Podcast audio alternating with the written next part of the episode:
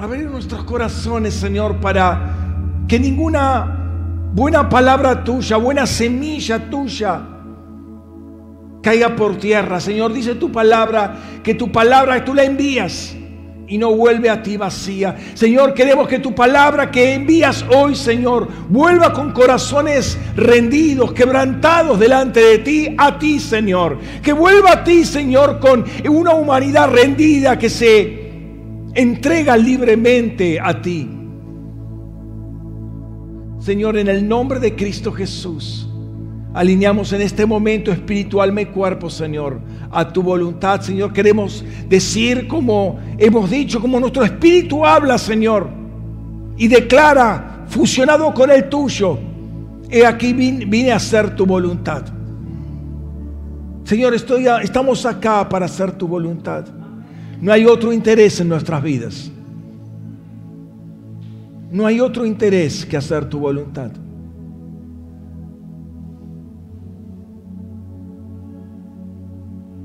Señor, tu Espíritu sabemos que ha venido justamente, no solamente para hacer una declaración, sino para, que, para guiarnos en tu voluntad, Señor. Para deshacernos de todo aquello que no es de tu agrado, que todavía está ahí pesando, atándonos, eh, anclándonos, Señor, a lo terrenal, a lo pasajero, a lo efímero cuando tú has dispuesto un reino en plenitud para cada uno de nosotros, aquí y ahora. Señor, cuando tú estabas en la tierra, decías que el reino estaba ahí. Pero cuando tú te fuiste, no te fuiste con el reino, el reino lo dejaste. Para que cada uno de nosotros pudiéramos disfrutarlo, entrar, trabajar, vivir en el reino. Señor, en este tiempo de apertura de cielos, como nunca antes quizás la iglesia ha tenido. No queremos desperdiciar ninguna de las perlas, Señor, que tú sueltas para cada uno de nosotros, de tus hijos. Sean tus ángeles en esta mañana recibiendo, siendo enseñada por tu iglesia que declara tu multiforme sabiduría. Toda entidad, Señor, buena o mala, sensible o rebelde, escuche palabra del Señor. Sea juzgada toda entidad, Señor, en esta mañana que se revela contra la palabra de Dios. Porque para eso, Señor, nos ha sentado en tronos, nos ha sentado en tronos. Para eso, Señor, podemos unirnos en corte, Señor, junto con ángeles y otros seres, Señor, que están delante de tu trono 24/7. Para que tu multiforme sabiduría, Señor, sea expresada desde Sión a principados, potestades, tronos y dominios. En el nombre de Jesús, gracias por este tiempo, Rey. Amén. Amén. Bendiciones, hermanos. Pueden tomar asiento. Gloria al Señor.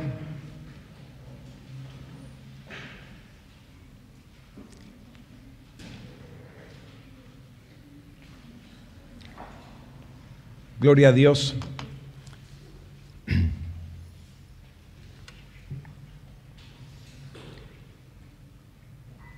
Si ven que me quedo dormido, El avión tenía que llegar 12 menos 10, llegó a las 5 de la mañana. Así que estoy, descuenten las horas, esas son las horas que he dormido, si, si es que he dormido algo. Gloria al Señor. Bien, amén. Gloria, gloria al Rey. Amén. Saludamos a los que están del otro lado de la cámara. El Señor los bendiga ricamente y vamos a compartir juntos este, este tema que el Señor puso en mi corazón en estos días que estuve por allá por el norte. ¿sí? Vamos a, Salmos, Salmos 9, vamos a leer los, los versículos 13 y 14. Salmo 9, 13 y 14. Si tiene su Biblia puede abrirla, no muerde. Si están despegadas las hojas mejor, da testimonio de que se lea a menudo, no es un de declaración. Bien, dice así la palabra de Dios, versículo 13, oh Yahvé, ten misericordia de mí, mira mi aflicción a causa de quienes me aborrecen, tú que me levantaste de las puertas de la muerte, para que pueda alabarte delante de todos en las puertas de la hija de Sión y pueda regocijarme en tu salvación. Como pasa de una situación, digamos, dramática, caótica, complicada, ¿no? Me levantaste de las puertas de la muerte, pero me reposicionaste en las puertas de la hija de Sión, con un objetivo, regocijarme en tu salvación. ¿Cuántos se regocijan en la salvación del Señor? Amén. Y estamos viendo justamente eh, una, una serie de enseñanzas que tienen que ver con la resurrección de Cristo y las consecuencias justamente de esa resurrección. O sea, no es un hecho histórico, simplemente lo es, porque pasó hace unos dos mil años en, lo que hace a lo físico, ocurrió en lo, en lo geográfico a unos miles de kilómetros de acá, en, lo que hoy es Jerusalén, bueno, en aquel tiempo también era Jerusalén, ¿sí? Pero como hemos dicho, la predicación y la enseñanza de la, de la, iglesia por lo general se concentró en la cruz, en la muerte de resurrección, pero proporcionalmente se le ha dado poco énfasis o poco tiempo a, todo lo que es la resurrección y la nueva vida, excepto por algunos mensajes un poco exitistas ¿sí? Eh, sobre que, se trató de poner sobre la gente como que ahora está todo bien, ya no, hay más problemas, Cristo venció y aleluya, gloria a Dios. ¿sí? Ahora, esto no quiere decir, no, no, no me tiro para el otro lado diciendo que el Evangelio es depresivo, es una depresión en sí, pero pasa que el introducirnos a Cristo y lo que dice el Evangelio que es la vida cristiana, eh, implica una redefinición del concepto gozo, del concepto alegría. Creemos que al venir a Cristo muchas veces, bueno, vamos a continuar igual, o sea, bueno, nos portaremos mejor, haremos una serie de matices a nuestra vida, pero en, el grueso, por así decirlo, sigue, sigo más o menos la misma línea. No era un delincuente finalmente, no era un, un extorsionador, un proxeneta, no era nada de eso. No, no, vivía wow desde la perspectiva del reino, pero ¿es necesario cambiar tanto? Esa es la pregunta. Entonces, creo que tenemos que redefinir un poco el concepto de gozo y alegría, ¿sí? Eh, para no creer que, bueno, por cuanto ahora Cristo pelea por nosotros, que la victoria está en Cristo y un montón de, de expresiones, de versículos bíblicos que son 100% válidos, pero no hacer de eso un mensaje exitista y eludir mucha responsabilidad nuestra para que eso se haga una realidad, ¿no? Em, el problema es que creemos que, eh, que cuando eh, decimos esas cosas tendemos a pensar egocéntricamente, es decir, es mi gozo y es mi alegría. Y la Biblia dice que si bien uno expresa todo eso es el gozo del Señor, no es mi gozo. O sea, la fuente es el Señor. El Señor es el que se tiene que gozar e impartirme su gozo a mí. O sea, no es lo que a mí me causa gozo y alegría, es lo que a Dios le causa gozo y alegría. Es un tema totalmente diferente. Entonces la pregunta es si mi vida, en todas mis acciones, aún pensamientos y sentimientos, lo que no expreso, causa gozo al Señor se goza de mis pensamientos, se goza de lo que siento, se goza de lo que eh, tramo para, para hacer, o sea, elaboro en mi mente, sin hacerlo todavía. Si el Señor se goza, porque ahí está el punto. No es en mí me causa alegría, me mato de risa, como quien dice. Eh, es, es, una redefinición, una reorientación, ¿no? En vez de centrarlo en uno y en lo que me causa mi alegría y gozo y y me hace sentir bien a lo que le hace sentir bien al Señor, ¿no? Entonces, mucho mensaje entusiasta dice, gózate, alégrate, Cristo te ama, sonríe, eh, todos los ángeles están de fiesta contigo y aleluya, y, seguimos adelante. Pero la pregunta es si eso es el Evangelio, ¿no? ¿Qué es lo que Dios quiere? Y esa no es una pregunta que nos solemos hacer. ¿Qué es lo que Dios quiere de mí? En rigor, lo primero que tendríamos que hacer cuando nos convertimos, o sea, cuando decimos amén a esa, a esa rendición que hacemos, la primera pregunta sería, Señor, perdón, sería, Señor, ¿qué es lo que tengo que hacer? Es lo que, es lo que dijo Pablo. Ve a Damasco y ahí se te va a decir lo que tenés que hacer.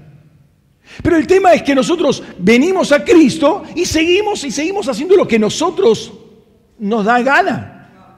No le preguntamos al Señor, Señor, ¿cómo tengo que reorientar ahora mi vida? ¿Qué tengo que abandonar? ¿Qué tengo que dejar? Y te digo, no solamente pecado, porque obviamente entendemos que que pecado hay que abandonarlo, pero el Señor quiere ser Señor total. No solamente del no pecado.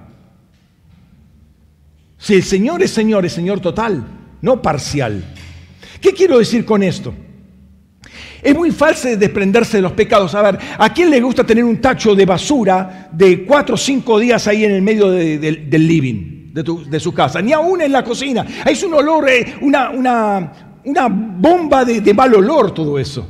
¿A quién le gusta estar así? Claro, obviamente los pecados los desechamos, pero ¿y todo lo demás? ¿Y tus gustos? Tu, agenda, no la desechas. Porque, ojo, no es cuál es el centro de mi gozo, de mi placer, de mi deleite. El centro ahora pasa a ser Jesucristo. Y ya das por descontado que tu agenda le agrada al Señor. ¿No es lo que vos planificaste? Si lo planificaste vos, ¿Dios en qué intervino?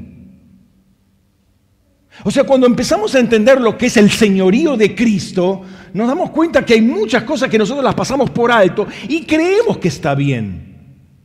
Y que Dios aprueba, dice amén. ¿Y por qué tiene que decir amén a lo que nosotros planeamos, planificamos? Cuando justamente no lo consultamos. Entonces, no es solamente el entregarle eh, los pecados, sino los deseos, los anhelos, los gustos, los estudios, el trabajo, tu fuerza, tu tiempo, tus energías, tus finanzas, todo. Si el Señor es Señor total, le entregamos todo al Señor. Y que Él arme nuestra, nuestra agenda de vida. ¿sí? Claro que uno puede decir amén a todo esto y se dice, claro, sí, tiene razón. A la luz de la escritura, el pastor sí tiene razón. Pero yo sigo viviendo como quiera. O sea, no me, no voy a cambiar porque el pastor me lo dice. No es que yo no te lo digo, lo, lo dice la escritura. Lo que es el señorío de Cristo. Están, están ahí, ¿no? No, ¿no? no se han dormido. Yo todavía no me dormí. Así que cuando vean que estoy cabeceando, puede ser, tírenme un vaso de agua. Esperen. Ya voy a lubricar un poco.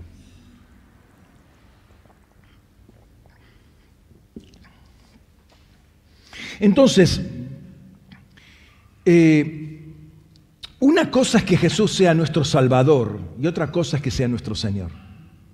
Y el grueso de la iglesia se ha quedado en la salvación de Cristo. Cristo es Salvador. Sí, ciertamente te salvó de todos los pecados, murió en la cruz, pero de ahí a que Señor, eh, ya hay otro tema ahí. ¿sí? Justamente lo que quería hacer, que no, no se pudo lograr en esta oportunidad en, en, Adeba, era eh, trabajar todo el libro de Filipenses. ¿sí? Cuatro capítulos, cuatro días, estaban, eh, estaba excelente, ¿no? aunque te puedo asegurar que eh, dos horitas para trabajar cada capítulo es muy corto porque tiene mucha fuerza, pero fíjate que el modelo que dice Pablo que hay que seguir es el de Cristo. Haya pues en vosotros el mismo sentir que hubo en Cristo. Y después, eso el capítulo, capítulo 3, ese es su testimonio, lo, lo tengo todo por basura para asir a Cristo. O sea, eh, él sigue el modelo de Cristo, eso es su discipulado, un discipulado de mejor nivel. No acepte, no, no, no. Eh, eh, no toma el señorío de Cristo seriamente.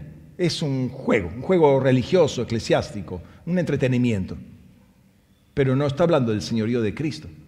Ahora, yo te voy a decir una cosa, esto no es para los ministros. Hay un solo tipo de evangelio, hay un evangelio para todos. No hay, bueno, un evangelio para el, el nuevito ¿Sí? El, pichón en el Evangelio, bueno, ese es un Evangelio light, más fácil. Y el otro, para el apóstol, el superapóstol, ese es un Evangelio más complicado. No, no, hermano, hay un solo Evangelio. Hay un solo Cristo. Hay una sola vida cristiana. Y una cosa es ser salvo, otra cosa es entrar en el reino. Son dos cosas diferentes. Hay gente que vive años en la iglesia, pero nunca ha disfrutado el reino. ¿Por qué? Porque nunca ha aceptado el señorío de Cristo. Nunca ha estado en Cristo. Lo tiene de boca, sí, de boca lo, es muy fácil predicarlo, hasta los políticos lo pueden predicar. Pero el señorío de Cristo es otra cosa más, más seria, más profunda, ¿no? Entonces mucha proclamación de nuestra boca no condice con lo que realmente hay en nuestro interior, o lo que hacen, o, desea, o piensa nuestra alma, ¿no? Y eso es lo que finalmente es el espíritu de Grecia funcionando en nuestra vida, disocia lo que es el corazón de la mente. Digo una cosa, lo que pienso, pero hago otra, lo que siento. Sí, mi mente va por acá y apruebo y digo la ley de Dios. Ay, sí, como, como dice Romanos 7, ¿no? con, la, con mi mente apruebo la ley de Dios que sana, eh, perfecta, etcétera, etcétera. Buenísima la ley. Uh, qué, qué bueno. Amén.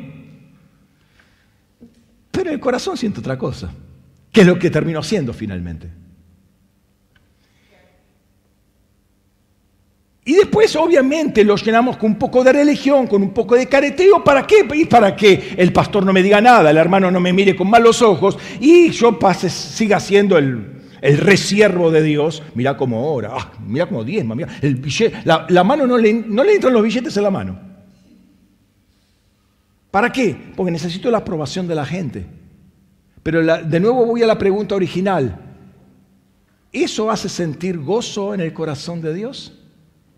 ¿O son los lagrimones bárbaros de parte de Dios? Porque dice, ¿para qué, ¿para qué morí en la cruz para que este hombre me, o esta mujer haga tal cosa? ¿No? La pregunta es si con eso se goza el Señor, si puedo tener el gozo del Señor en mi vida o solo es un texto bíblico en mi mente. ¿Sí? Y lo hago eso como un mantra, un mantra cristiano, el gozo del Señor, aleluya, vive Cristo, eh, Él me ama. Y tengo la lapicera que dice Jesús me ama. Y tengo el texto bíblico en la pared diciendo, el Señor es mi pastor, nada me faltará. Y el otro texto en la, en, la ladera, el, sticker, el imán en la ladera que, dice, el que habita el abrigo del Altísimo morará bajo la sombra del Omnipotente, aleluya. Pero me pregunto si eso es la vida cristiana, ese es el centro de la vida cristiana. Cuando digo que Cristo resucitó, lo puedo hacer como algo mental, Obviamente, después de esta enseñanza, ¿quién va a decir que Cristo nos resucitó? ¿Qué cristiano va a decir que Cristo nos resucitó? Ahora, yo lo digo esto como un pensamiento que tengo ya elaborado, ya asumido, ya aprendido finalmente de memoria, y si todos lo dicen debe ser así, o realmente lo experimenté. ¿Cómo sé la diferencia? ¿Cómo puedo saber que una persona ha experimentado la resurrección, ha resucitado junto con Cristo, o simplemente lo está diciendo de memoria? Porque lo escuchó, porque se dice siempre en la iglesia y no, puedo usar menos.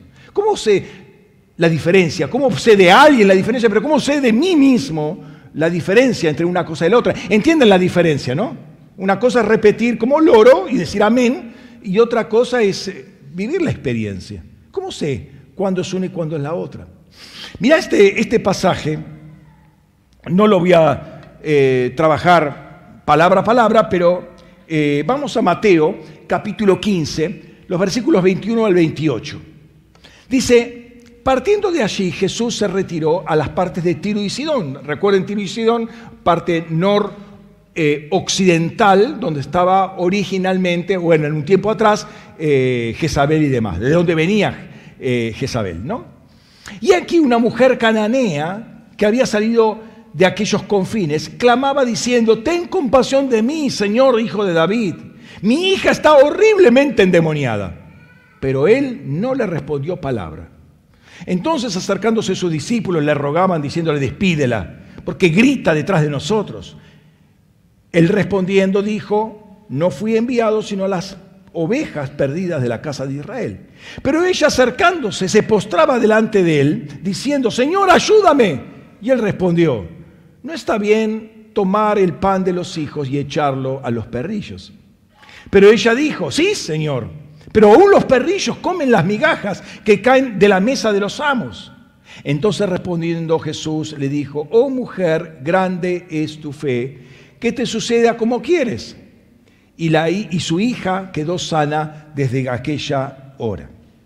Ahora, quiero que veas un poco la escena eh, y sobre todo esto para, los que han pasado sanidad interior, que en el último tiempo han sido muchos. ¿eh? Y digo, eh, todos tienen que pasar por sanidad interior. Sí, pero pastor, ya, ya pasé, va a pasar de nuevo.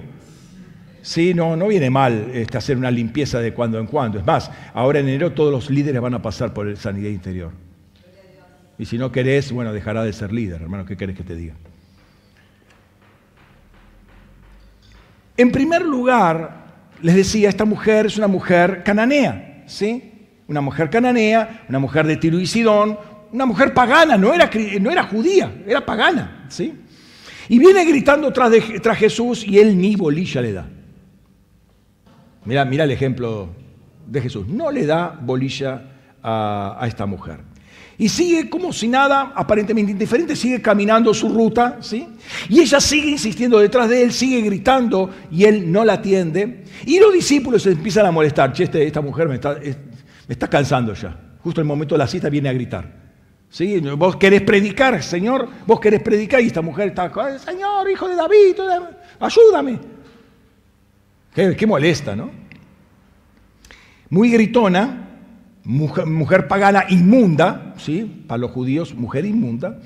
Y Jesús a todo esto dice, no fui enviado sino a las ovejas perdidas de la casa de Israel. O sea, él, eh, digamos, respaldaba su actitud de no darle bolilla a esta mujer. ¿Por qué? Porque era, era una pagana, era una cananea.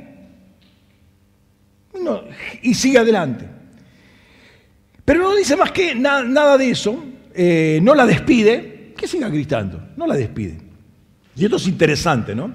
Ahora, él, en esta expresión que dice ahí, ¿sí? no fue enviado sino a las ovejas perdidas de Israel, y sería bueno atender, porque está marcando tiempos Jesús. Ahora era el tiempo, en ese momento era el tiempo en el cual Jesús estaba dedicado al pueblo de Israel. Ya va a venir el tiempo de los gentiles, ya va a venir el tiempo donde la iglesia se va a levantar y le va a predicar a los gentiles. En ese, en ese momento, bueno, será atendida esta mujer. Básicamente le está diciendo eso. ¿Por qué? Porque había ese tiempo Jesús había, o sea, no venía a hacer su propio plan, no venía a agradarse a sí mismo. ¿Sí? Él venía con una agenda dada por el Padre. Ahora concéntrate en Israel, punto. ¿No? A las ovejas perdidas de Israel. Entonces Jesús estaba concentrando en Israel y no en las naciones paganas. Sin embargo, esta mujer no se deja vencer por el rechazo. ¿Sí? Ay, me está rechazando, no me habla. Esa indiferencia, ese aparente desprecio que Jesús le hacía a esta mujer, sino que a la luz de como, dice, eh, se adelanta toda la comitiva de Jesús, Jesús en el medio de toda la gente iba junto con Jesús, él ya se adelanta y se postra delante, delante de Jesús, ahora decímelo en la cara. Cara a cara ahora está con Jesús, no, no, de lo lejos, de a los gritos, no, cara a cara, a ver, decime, este, Señor, ten misericordia de mí. ¿Qué me vas a decir ahora? Mira la actitud de esta mujer. Pese a, toda la indiferencia, el desprecio, etcétera, etcétera, va, insiste y se postra delante de mí. Mi hija está terriblemente endemoniada.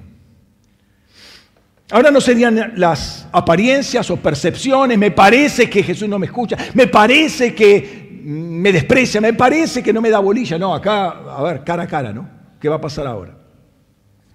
Y Jesús le dice algo muy fuerte le dice, no está bien tomar el pan de los hijos y echarlo a los perrillos. En definitiva, Jesús le estaba diciendo, vos sos una perra y no está bien que le deje el pan, deje a los hijos no comer el pan y te lo tire a vos. No corresponde, no, no. No es de la escena. Ahora, el perro eh, perdón, lo digo de esta manera, las naciones paganas eran considerados los perros, personas inmundas, porque el perro era un animal inmundo.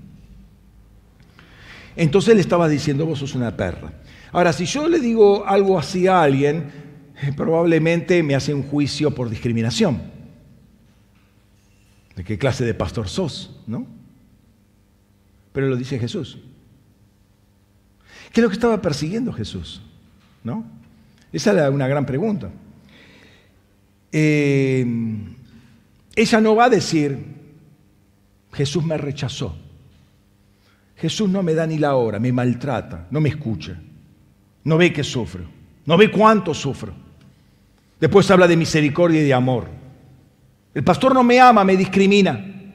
Toda esa e, e, esa chorrera de palabras, calificativos, percepciones que nosotros tenemos para decir, no, acá no hay amor. Finalmente, ¿no? Eh, redondeamos en eso.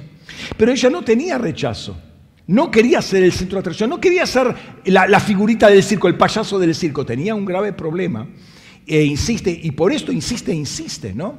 Pero no hay, no es el problema lo que le hace insistir, porque todas, muchas personas tienen problemas y se cansan de insistir. O sea, no es el, grave problema y el amor por su hija lo que le hizo insistir a, esa mujer. Así que le responde, porque em, le, responde lo que le responde, o sea, le contesta. Eh, sí, Señor, pero aún los perrillos comen migajas que caen de la mesa de sus amas. O sea, aún la figura que me estás poniendo tiene una verdad, porque los perritos están por ahí dando vuelta y siempre están picoteando algo. Cuando se hace comida en, casa, ahí están los dos gatos esperando a ver si cae algo de, gracia, ¿no? A ver si un bocadillo pueden eh, comer, ¿no? No son perrillos, son gatillos y, quieren ver si pueden conseguir algo.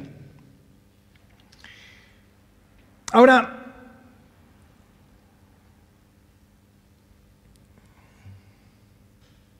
¿Por qué esta mujer estaba siguiendo a Jesús? ¿A partir de qué estaba? Porque hay algo interesante. Eh, ella está diciendo, ten compasión de mí, Señor, hijo de David. Y Jesús, esto es lo primero que dice, o sea, es el, eh, eh, eh, cómo se presenta aún en las voces de lejos, sin, sin identificarse. Jesús escucha un hijo de David, ten misericordia de mí. ¿Se acuerdan como Bartimeo, no? pero Bartimeo era, era del, del, pueblo, pero esta mujer era una cananea. ¿De dónde sacó esta expresión esta mujer? Em, entonces, ¿estará segura de lo que está diciendo esta mujer? Porque ese es el punto. Muchas veces nosotros hablamos porque tenemos clichés evangélicos y los repetimos porque está bien decirlo, pero realmente creemos lo que estamos diciendo, o sea, asumimos esa verdad, esa revelación. ¿Es, ¿Es, una revelación o es algo que hemos escuchado? ¿Entienden la diferencia, no? ¿Repetimos como loro o realmente ha sido algo impartido por el Espíritu en cada uno de nosotros. Ahora vos fíjate lo que dice al final Jesús, porque este es el punto. Oh mujer, grande es tu fe. No dijo grande es tu insistencia. Grande es tu fe. O sea, lo que le movió no era el gran problema, la horrible, terriblemente endemoniada que estaba su hija, sino lo grande era la fe, que te suceda como eh, como quieres. Y sabemos que en ese momento su hija fue sana. A lo que voy es que Jesús le dice a sus discípulos, no fui enviado sino a las ovejas perdidas de la casa de Israel. No era el tiempo de los gentiles. Y viene una gentil. Pero ¿por qué viene esta, esta gentil ahora? O sea, ¿se equivocó el Padre en enviar una gentil en este momento?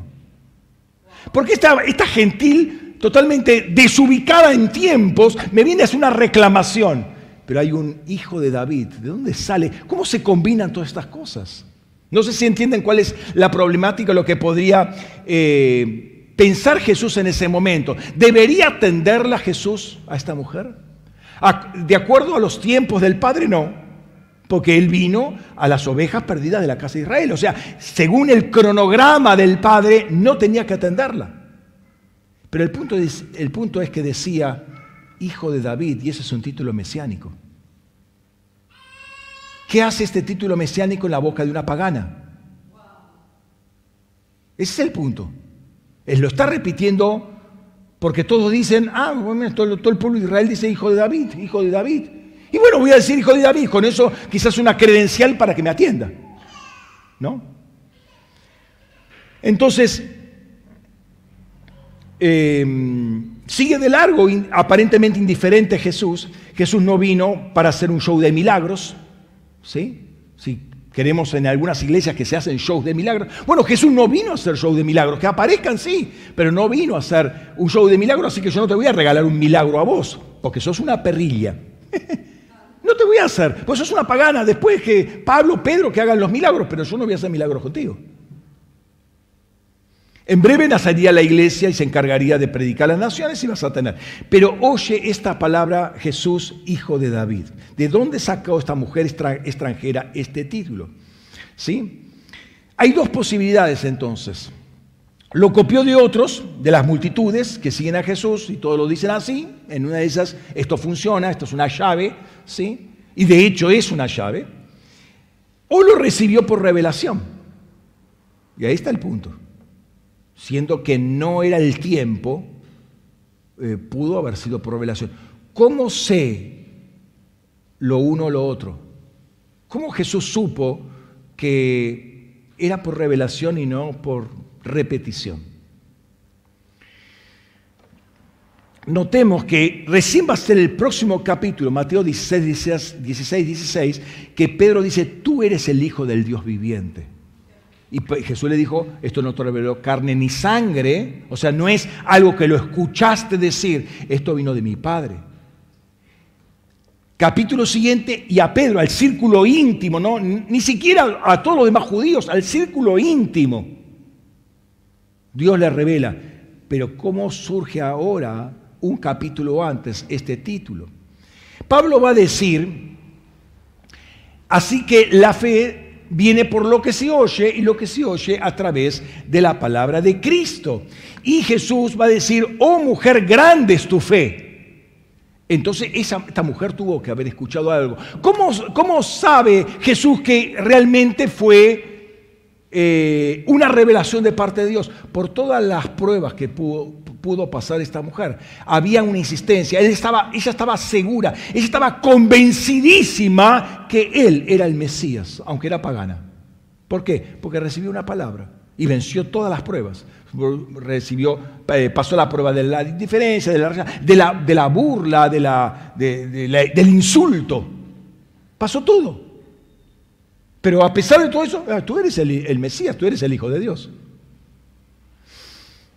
¿De dónde entonces sacó esta fe tan grande? ¿Es por oír lo que los otros decían? No, porque si yo oigo lo que más dicen en el momento de la prueba, mi fe se pincha. ¿Por qué? Porque fe de hombres. Yo no la recibí de parte de Dios esa fe. Yo no escuché esa palabra de parte de Dios, yo la escuché por boca de hombres. Y eso es lo que pasa muchas veces. Nosotros estamos tan metidos en sistemas religiosos que basta que yo escuche del hermano, de la hermana, de, del YouTube, de donde sea, predicaciones y ya creo que con eso es suficiente.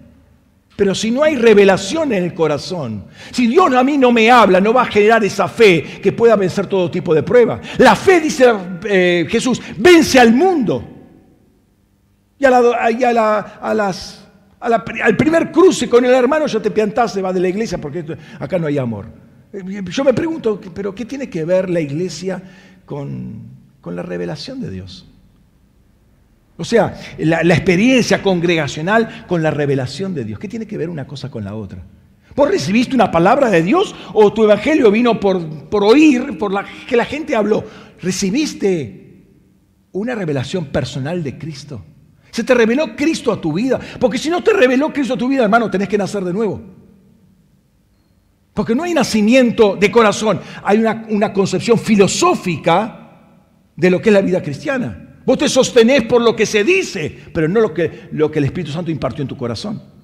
No transformó todavía tu corazón. ¿Me estás siguiendo? ¿Están ahí o están diciendo qué pavada está diciendo este pastor? ¿Cómo pudo soportar esta mujer tanta indiferencia? Porque la fe sostiene a la persona. La fe es lo que te hace fuerte. La fe es la que te da fortaleza ante todas las pruebas y tribulaciones. Entonces, esa mujer sí pasó por pruebas y por, por quién era el hijo David mismo.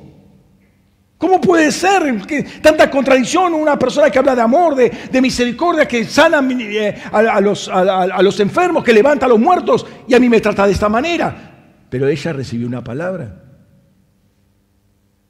No es por lo que ella ve o lo que percibe o lo que, o lo que interpreta, es por lo que recibió. Entonces hay algo en su espíritu muy diferente a lo que rodea el medio ambiente y todas las interpretaciones que uno puede hacer de eso. ¿Cómo supo el, eh, el carácter de Jesús que aún las migajas, las migajas que caían de la mesa en toda esa burla, ese desprecio explícito, ¿cómo pudo saber que esas migajas podían satisfacer su necesidad? Bueno, ya sabes la respuesta. Y perdóname, pero aquí hay una enseñanza tremenda eh, de lo que es la fe de Jesucristo. Uno se hace violento espiritualmente y arrebata bendiciones aún adelantándose a los tiempos, cuando recibe una revelación y la cree. El, el, moverte en esa fe de Cristo resucitado te adelanta tiempos. A esta mujer todavía faltaba ponerle algunos meses para que naciera la iglesia, la iglesia cristiana. Pero por esa fe que recibió, una cananea se adelantó ese tiempo y ya disfrutó las bendiciones mucho antes que inclusive los apóstoles. Porque Pedro todavía no había recibido la palabra, pero ya la estaba disfrutando, ya estaba disfrutando los beneficios y era una pagana. Jesús en un momento dice, sin embargo, desde los días de Juan el Bautista, hasta ahora el reino de Dios, de los cielos, sufre violencia y los violentos lo arrebatan. La fe de Cristo resucitado te hace violento en el espíritu. A ver, esa persona, supongamos que tenía fe, bueno, tenía una determinada fe, eh, ante la indiferencia, no es violenta, Dice que, ah, no, no, yo creía que me iba a atender. listo, a otra cosa. Vamos a esperar al próximo sacerdote levita que pasa por ahí a ver si puede tirarme alguna migaja, un par de monedas. Esa fe no es una fe violenta. Es una fe de hombre, es una fe adánica, una fe que es una decoración. Pero una persona, perdón, la, fe fuerte, la fe que te hace eh, vencer, es una fe violenta en el Espíritu. O sea, el Espíritu Santo, cuando vos recibís una revelación, te hace violento para arrebatar al reino. Entonces, esas personas que son así tibias, que no dicen ni fu ni fa, que no, que, eh, no se calientan por nada, que no, no persiguen, no arrebatan las bendiciones, me pregunto es, ¿recibió una palabra de parte de Dios esta persona? O sea, a ver, vamos a hablar tiempo de conversión. Antes el paganismo, bueno, paganismo, ¿no? Sí. Pero ahora recibió a Cristo. Y sigue igual. Y no se calienta por nada. Y ve el reino. Ah, sí, interesante. Gloria, aleluya. Sí. Amén. Y nada más. Eso es la revelación. Tampoco. O sea, eh, eh, el precio que pagó Cristo en la cruz es para que digas, Amén. Solamente. O para cambiarte toda tu naturaleza y hacerte totalmente agresivo en el mundo del espíritu y arrebatar todas las bendiciones. Esa es la gran diferencia entre la fe caída de Adán y la fe de Cristo. La fe de Cristo te hace violento en el espíritu.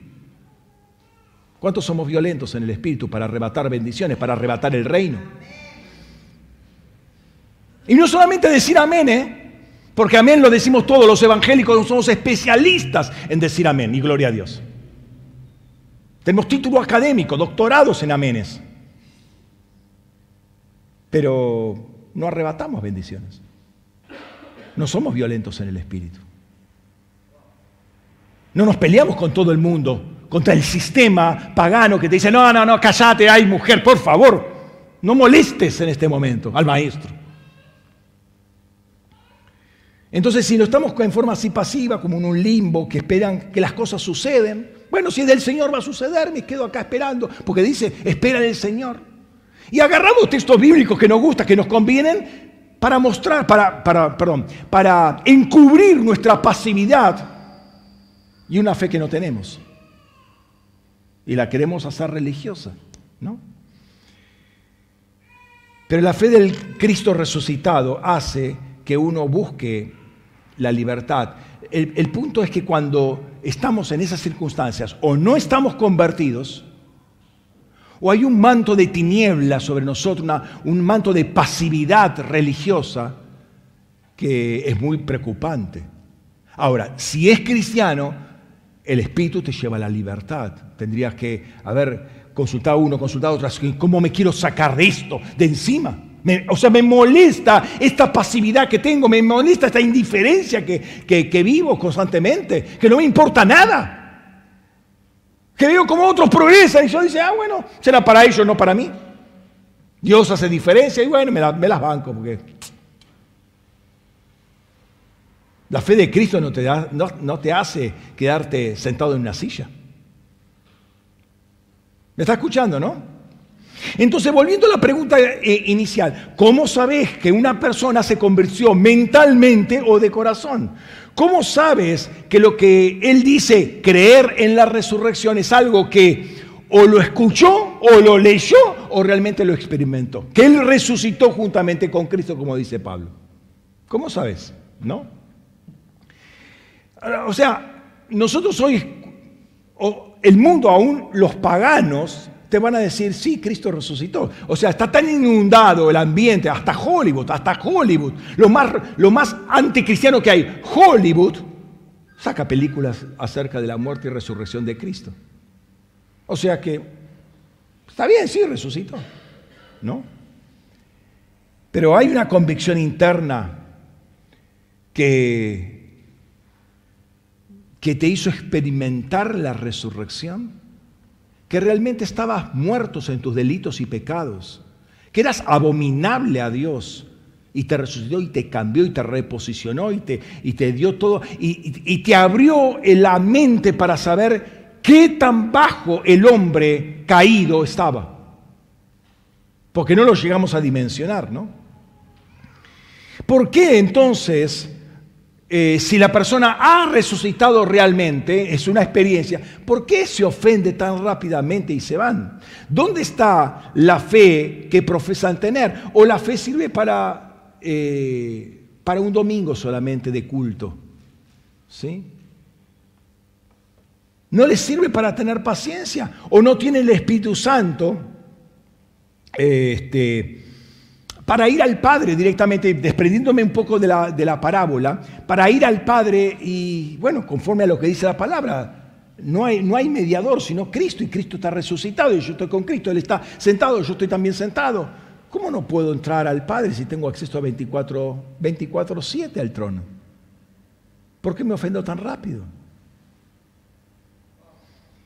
Mi pregunta es hasta qué punto algunas personas se han convertido realmente.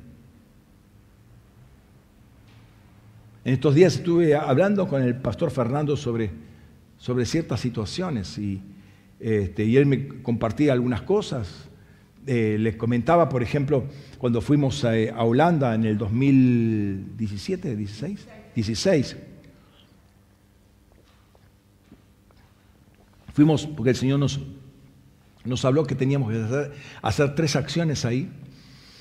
Eh, y una de las acciones era un, arrepentimiento identificatorio contra los menonitas. Estuve hablando ayer, bueno, toda esta semana, con un ex menonita y le compartía justamente todo eso y después se lo comentaba a Fernando, que yo se lo había dicho en su momento, ¿no? Como cristianos, supuestamente cristianos, defensores de la sana doctrina, hicieron las atrocidades que hicieron con los menonitas, solamente porque los menonitas se negaban a bautizar a los infantes pero por causa de la supuesta sana doctrina de algunos grupos cristianos, no católicos. Además estaban los católicos, pero estos eran cristianos defensores de la sana doctrina. No se diferenciaban de, las atrocidades de la Inquisición. Pero entonces, por tu amor a la sana doctrina, vos te olvidaste del Espíritu Santo, el Espíritu Santo que fue derramado en nuestros corazones, derramó el amor de Dios en nuestros corazones. Y el amor de Dios hace esas cosas. Tenés doctrina, pero no tenés Espíritu Santo, estás muerto en tus delitos y pecados aún. ¿Cómo puede ser que... Eh, eh, comentaba que eh, pastores contrataban a sicarios para matar a otros pastores literal. Pastores o apóstoles, en este caso, apóstoles, ponían en la, en la página de Facebook una fotografía de, de un fulano con un revólver. Mi pregunta es, ¿estás convertido, hermano? Tendrás título de apóstol, pero ¿estás convertido? ¿Cómo, ¿Cómo se te ocurre? ¿Cómo pasa eso por la mente? Entonces, estas cosas que son bien grosas, ¿no? esto sí. Pero hay, otras cosas, tal vez no son tan grosas, tan públicas, pero eh, son dirigidas por el Espíritu Santo esas. La una y la otra son dirigidas por el Espíritu Santo, son propias de un cristiano, son propias de una persona que ha, resucitado, habiendo muerto a los delitos de pecado, ha resucitado junto con Cristo, ha sido ascendido junto con Cristo. ¿Es, es, es así o es solamente un dicho evangélico para quedar bien y tener una posición dentro de un mundo eclesiástico? ¿no? Estar convencido no es leer las escrituras y conocerlas eh, bien, ¿no? Eh, hay, situaciones, por ejemplo, cuando una persona ha estado, metido, mucho en la nueva era o en el ocultismo, que no puede leer las escrituras. O sea, lee dos palabras, chau, ya fue terrible eso. Eh, no se puede concentrar. Dos palabras tiene que volverlas a leer porque no sabe lo que leyó.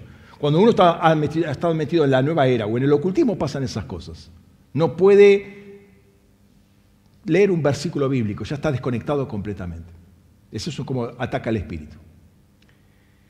Entonces, eh, no quiere decir que si lees la escritura estás libre de todo y está perfecto, porque aún los, los filósofos pueden leer las escrituras y conocerlas de memoria y debatirlas y refutarlas, eh, si se quiere, y lo pueden hacer, pueden conocer la escritura muy bien.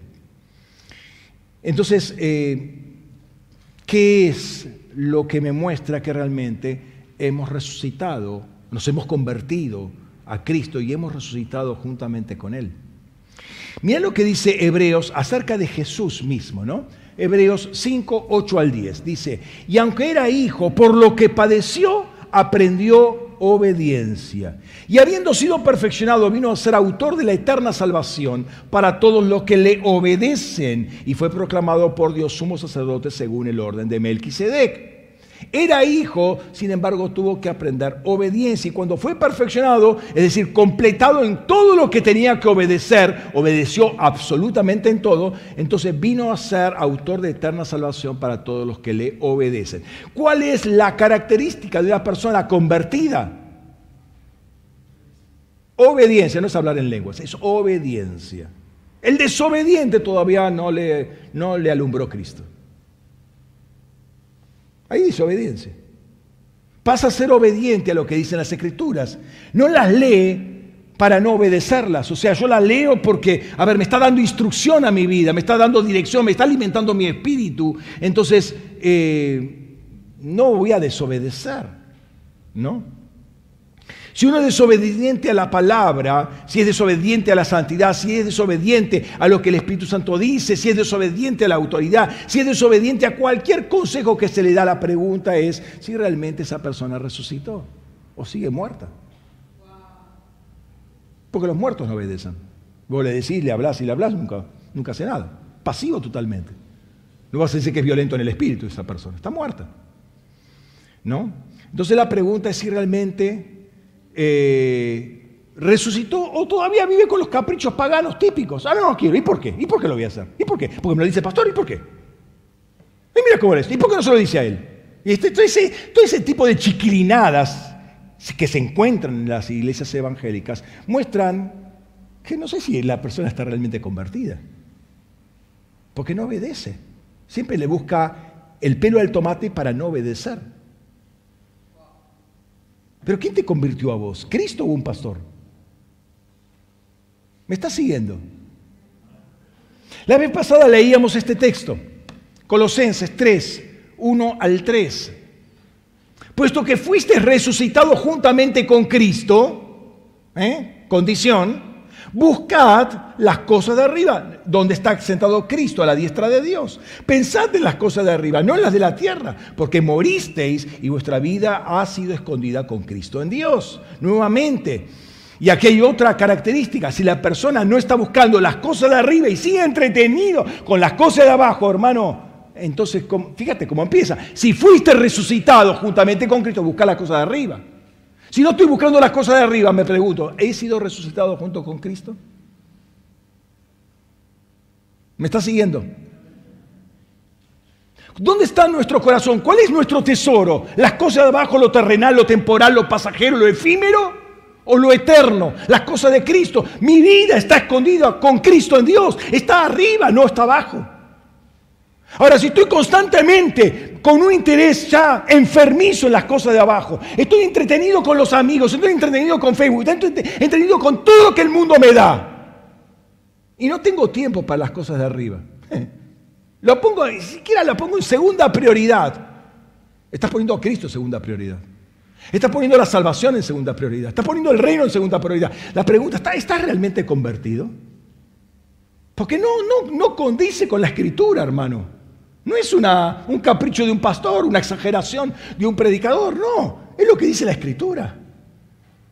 Si resucitaste, resucitaste, punto. Moriste, ¿a qué moriste? A lo terrenal, a lo que trataba este mundo, a los patrones de este mundo. Moriste a eso. ¿Por qué lo estás buscando? ¿Por qué todavía causa una cosquillita? Es tu gozo, ¿te das cuenta que es tu gozo? No es el gozo de Cristo, lo que decíamos al principio.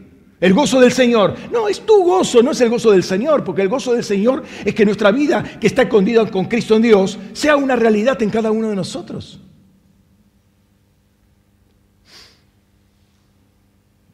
Honestamente, quiero que revisemos nuestras vidas si realmente hemos resucitado con Cristo ¿Qué es lo que estamos buscando de aquí en más? ¿No? ¿Obedecemos o no obedecemos? ¿Cuál es la causa de nuestro gozo? ¿Qué es lo que hemos entregado a Cristo y todavía lo que no hemos entregado? Hemos entregado el pecado, está bien, salvación. ¿Y todo lo demás? Porque ahí está el señorío. ¿Todo lo demás? Pablo dice, lo tengo todo por basura, prosigo la meta, a ver si puedo hacerlo, eh, conocerlo a Cristo totalmente. Lo tengo todo por basura. No es lo del pecado, lo tengo todo por vacío. Todo lo que era para mí motivo de orgullo, lo tengo por basura. Todo el abolengo, todo el currículum de mi vida, lo tengo por basura. Y literalmente estiércol. Eso es entender el señorío de Cristo. Cuando Él se convirtió, todo pasó a ser basura. No sirve. No me llena, no me satisface, no me deleita. Y tampoco lo deleita Cristo.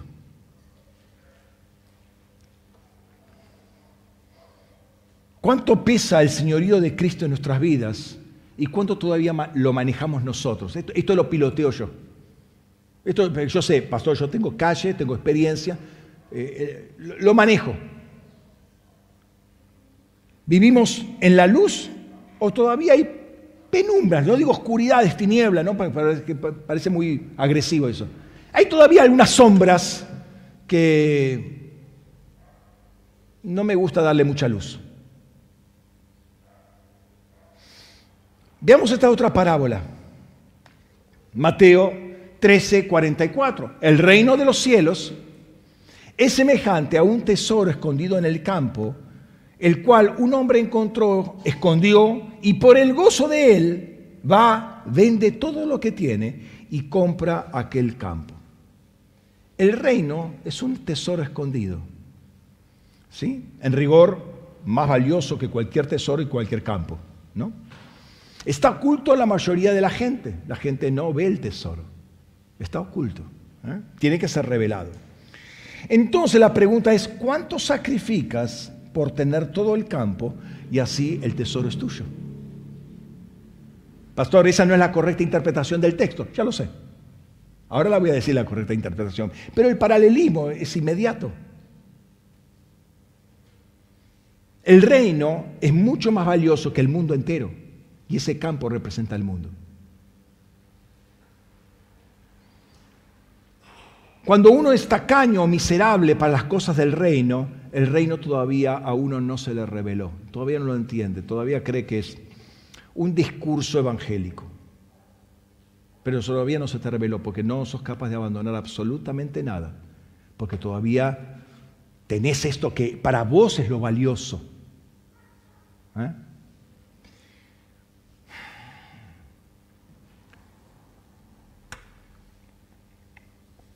Lo único que te puede enriquecer en tu vida es el reino. Entonces vos fíjate cómo, la, mente se confunde. Supongamos que esto es el reino, ¿sí? Este, y no puedo agarrarlo, pero si agarro toda la mesa, ahí me quedo con el contenido de la mesa. Pero comprar la mesa es muy caro. Pero lo que no te das cuenta es que lo que está arriba de la mesa te puede enriquecer mucho más. Entonces vos vendés todo para tener el campo, pero después tenés todo mucho más abundantemente. Eso es la, es la poca percepción que uno tiene cuando se le habla del reino. No llega a ver las riquezas que hay contenidas en el reino. Y no piensas en lo material exclusivamente. Entonces, eh, empezamos con ciertos truquitos a hablar y justificar por qué yo no quiero comprarme toda la mesa.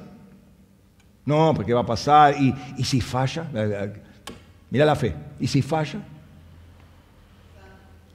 La realidad a menudo es esta. La verdad, el reino, permanece enterrada porque no se quiere pagar el precio por obtenerla.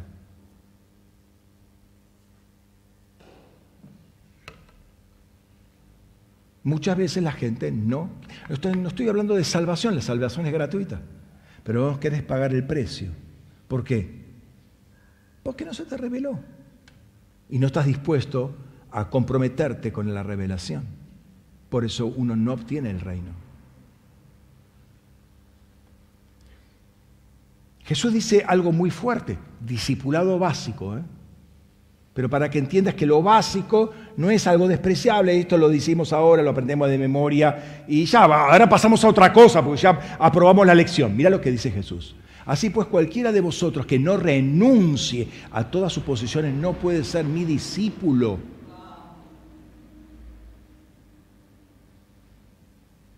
No puede ser mi discípulo. Si no renuncias a todo, no podés ser discípulo de Cristo. Entonces no te preocupes por el precio del campo. Lo que tiene el campo es mucho más valioso que lo, que te puede costar.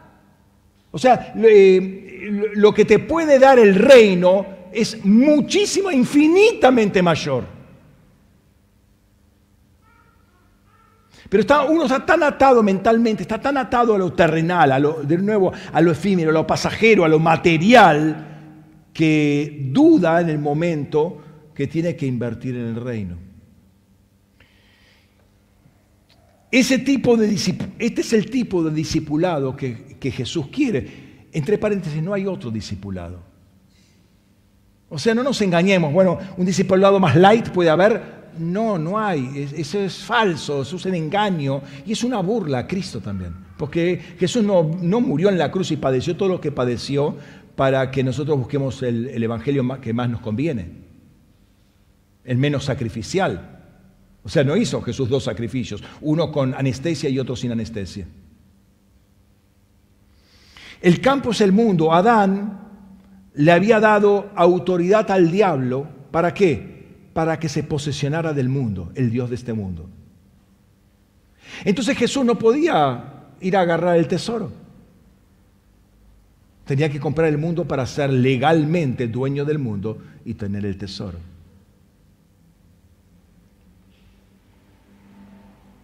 Entonces compra el mundo. ¿Cómo lo compra? Con su sangre. Ese fue el precio. Él entregó absolutamente todo por el tesoro.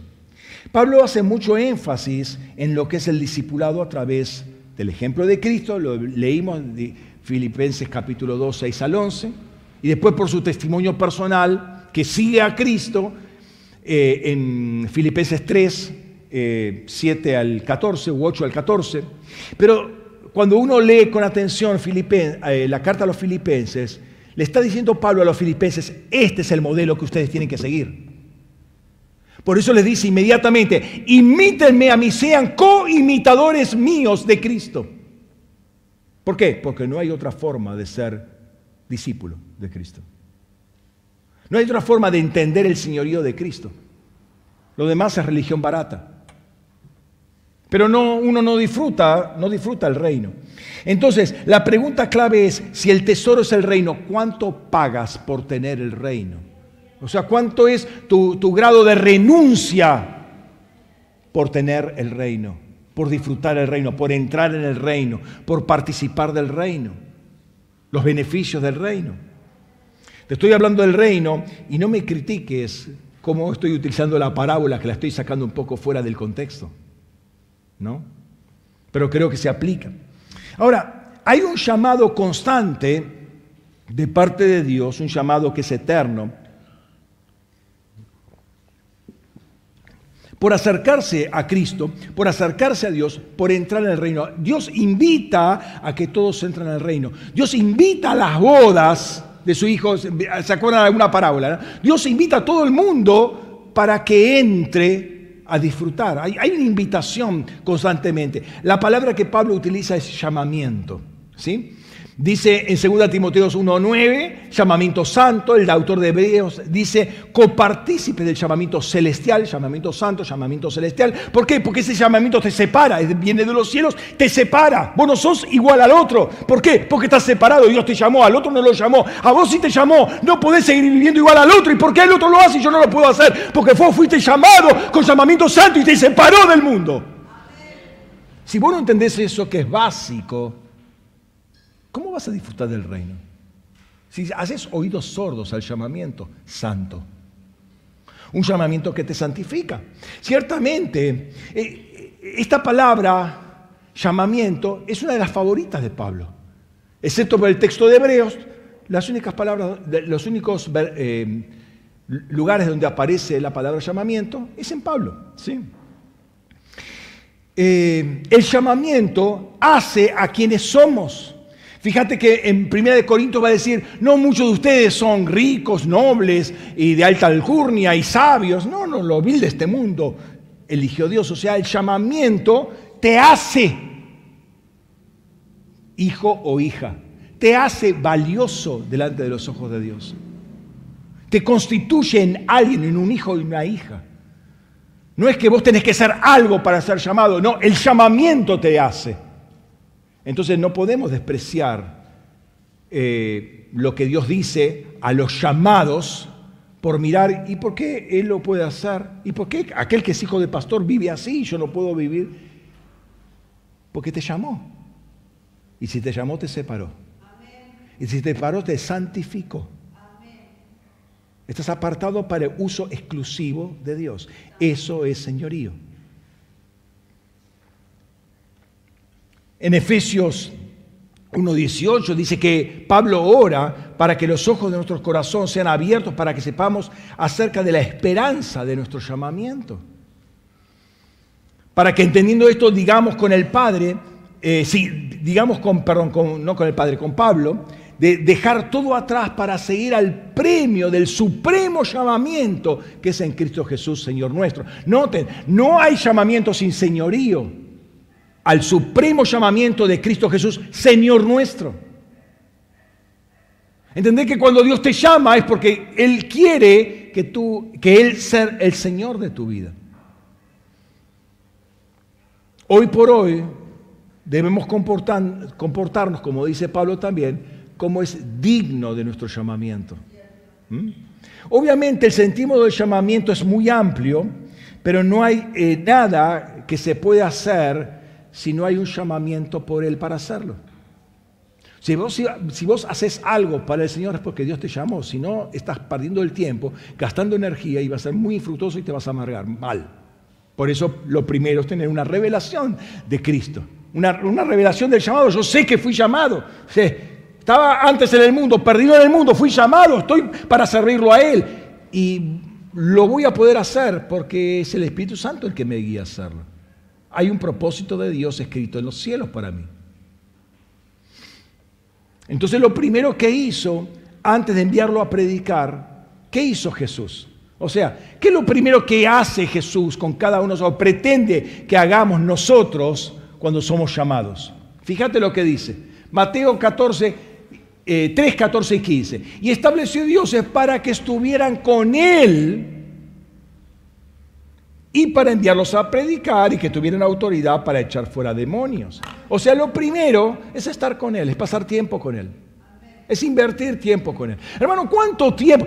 ¿Cómo puede ser que estés pasando más tiempo en la televisión y en cualquier o con el celular que con Cristo? Si fuiste llamado por Él. Vos querés tener autoridad para predicar y para echar fuera demonios, pasa tiempo con Él. Esto es lo, que dice Pablo, perdón, lo que dice Jesús, que hizo con sus discípulos. Propósito inicial para establecer a los doce, para que estuvieran con Él. Invertir tiempo, conocerlo, conocerlo. O sea, conocerlo es tener relación, tener intimidad con Él y no conocer textos de memoria. Eso no es tener intimidad, eso lo puede hacer cualquiera, hasta el pagano puede aprenderse la Biblia de memoria. ¿Cuál es el problema? Eso es simplemente un ejercicio mental. Pero la relación con el Señor no es un ejercicio mental. Y sabemos que Él es la puerta de ingreso. Nos invita a estar con Él. Tenemos que pasar. Él es la puerta. Tenemos que entrar por Él. ¿Sí? Él, él dice, yo soy la puerta de las ovejas. Nos invita a estar con Él porque estando con Él, ingresamos a Él, estamos en Cristo y ahí ya cambia toda la cosa, hermano.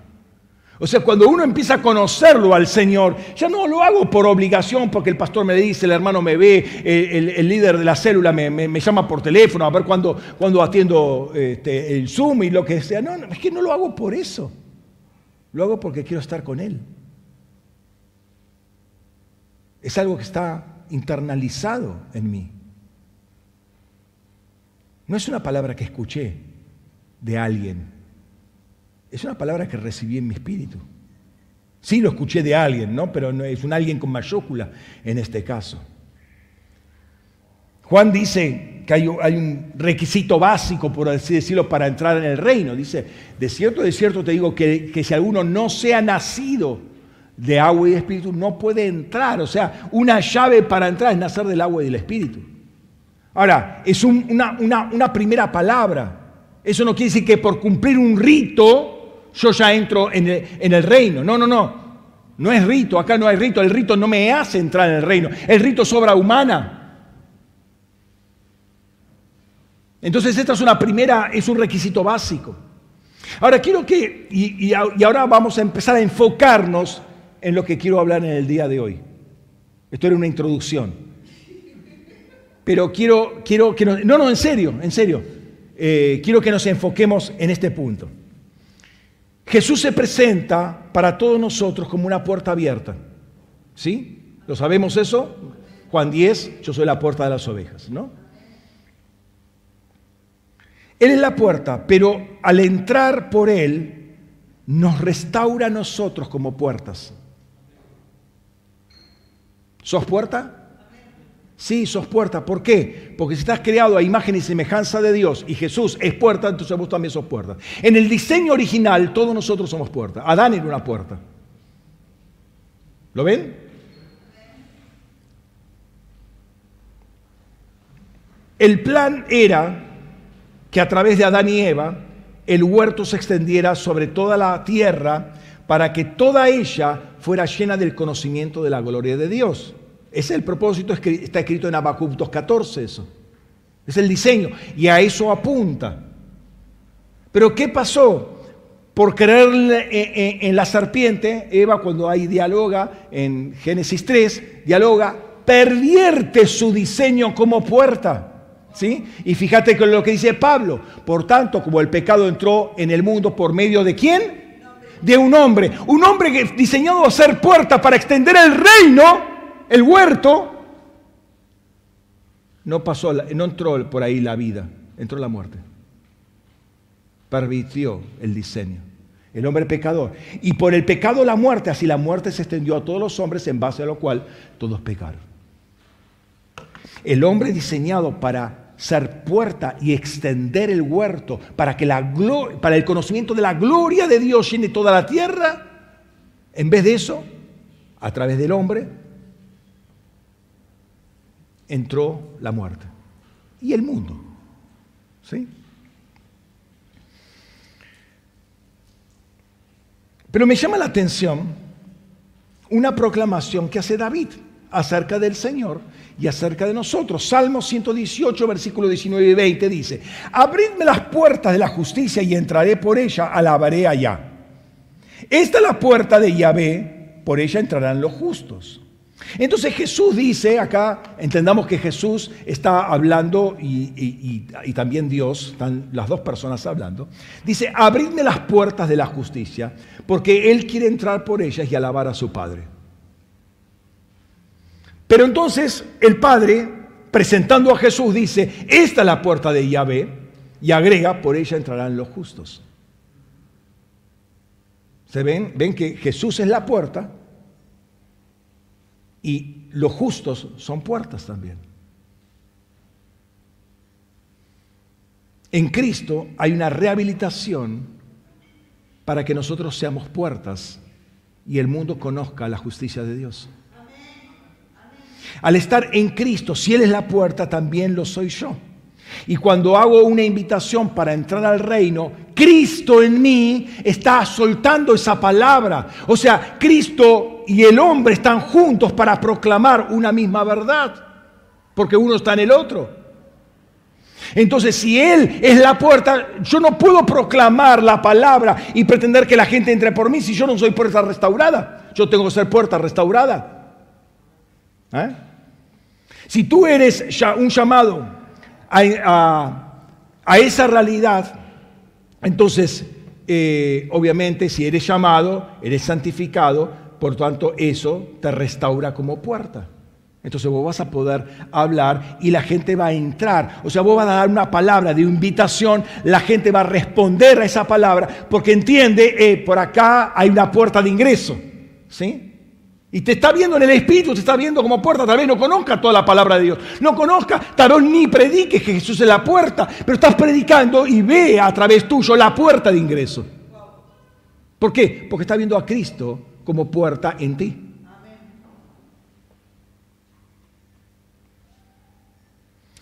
Ahora, si no lo haces, ¿por qué no lo haces? Porque no eres justo.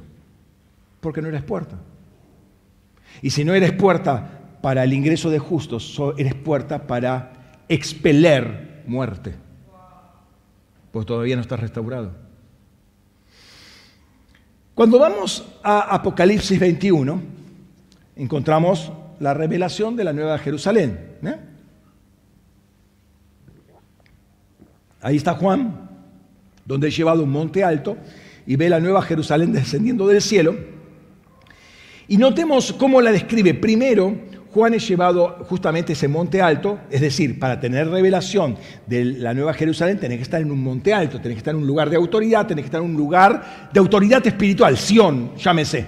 O sea, tenés que primero tener una revelación de Sión. Y dice la palabra en Hebreos capítulo 12 que nos hemos acercado a un monte no tangible, un monte, y en ese monte está la Nueva Jerusalén, la ciudad de Dios, la ciudad del Dios vivo, ¿no? Hebreos 12, 22. Ahora, esto es un detalle importante, Monte Alto. Luego describe su fulgor radiante, tremendo, eh, toda la luz que desprendía, y luego comienza a hablar de sus paredes, porque claro, es lo que se ve, lo primero que se ve son las paredes, ¿no? Entonces habla de las paredes y en un momento dice lo siguiente, inmediatamente, ¿no? Versículo 12 y 13, dice, tiene un muro grande y alto, el cual tiene 12 puertas, el foco se va a las puertas, 12 puertas. Y sobre las puertas doce ángeles y nombres inscritos que son los de las doce tribus de los hijos de Israel. De la parte, eh, la parte del oriente tiene tres puertas, del norte tres puertas, del sur tres puertas, del poniente tres puertas. Y es, interesante que cada puerta tiene arriba un ángel. Creo que no es para despreciar. Primero, desde lo territorial, ¿sí? cuando hacemos un mapeo, cuando vamos a hacer, vamos a un lugar que es puerta, sabemos que hay un ángel. ¿Por qué? Porque el diseño es que la puerta tenga un ángel. El ángel de la puerta. ¿sí? Ahora, si nosotros eh, somos puertas, ¿tendremos ángeles? Claro que sí. Hay un ángel. Junto con nosotros hay un ángel. ¿Por qué? Porque somos puertas. Más adelante, versículo 21, ¿sí? Hay, noten, eh, están los nombres, hay, hay nombres escritos sobre nosotros. ¿Sí? Nombres. Ahí dice particularmente de las doce tribus de Israel. Entonces más adelante dice, las doce puertas son doce perlas. Cada una de las perlas era, perdón, cada una de las puertas era una perla. Y la plaza de la ciudad era de oro puro, transparente como el cristal. Evidentemente él entró, porque de afuera no se puede ver lo que hay adentro. Tuvo que entrar por una de esas puertas, que era una perla, ¿sí? entrar y ver la ciudad como era por adentro. Primer esbozo de lo que él observa, ¿no? Em, pero dice algo más, versículos 25 al 27. Sus puertas nunca serán cerradas de día porque allí no habrá noche. Recuerdan que en una ciudad murallada, por protección a la noche se cierran las puertas. En Sabbat se cerraban las puertas.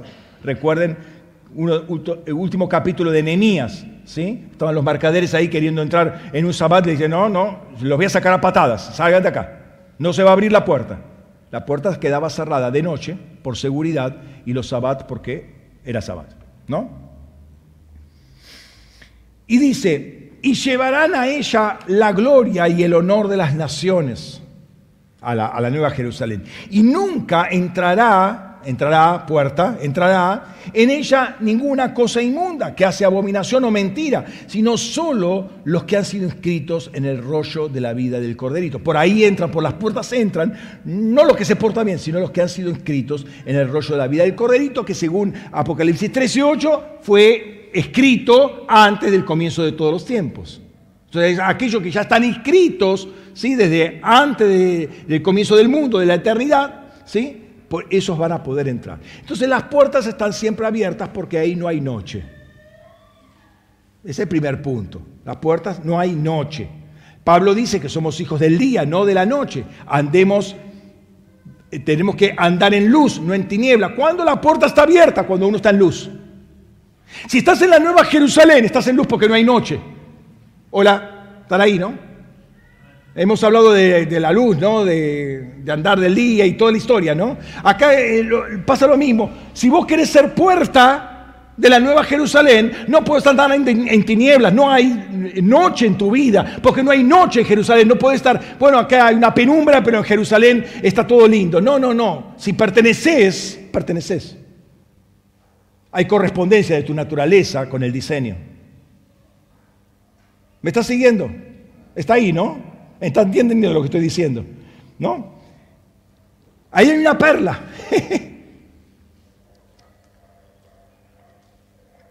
La perla no en el sentido de lo, de lo que estoy soltando, eh, perdón, no de la, de la puerta, sino de lo que estoy soltando. No podemos aceptar tiniebla en nuestra vida, no podemos andar en oscuridad como hijos, no podemos andar eh, en oscuridad y decir que la abominación no va a entrar porque ya está en uno. ¿Se dan cuenta que es, contradictorio? O somos luz o somos tiniebla. O andamos de día o estamos en la noche, pero si estamos en la noche no pertenecemos a la Nueva Jerusalén, porque en Jerusalén no hay noche.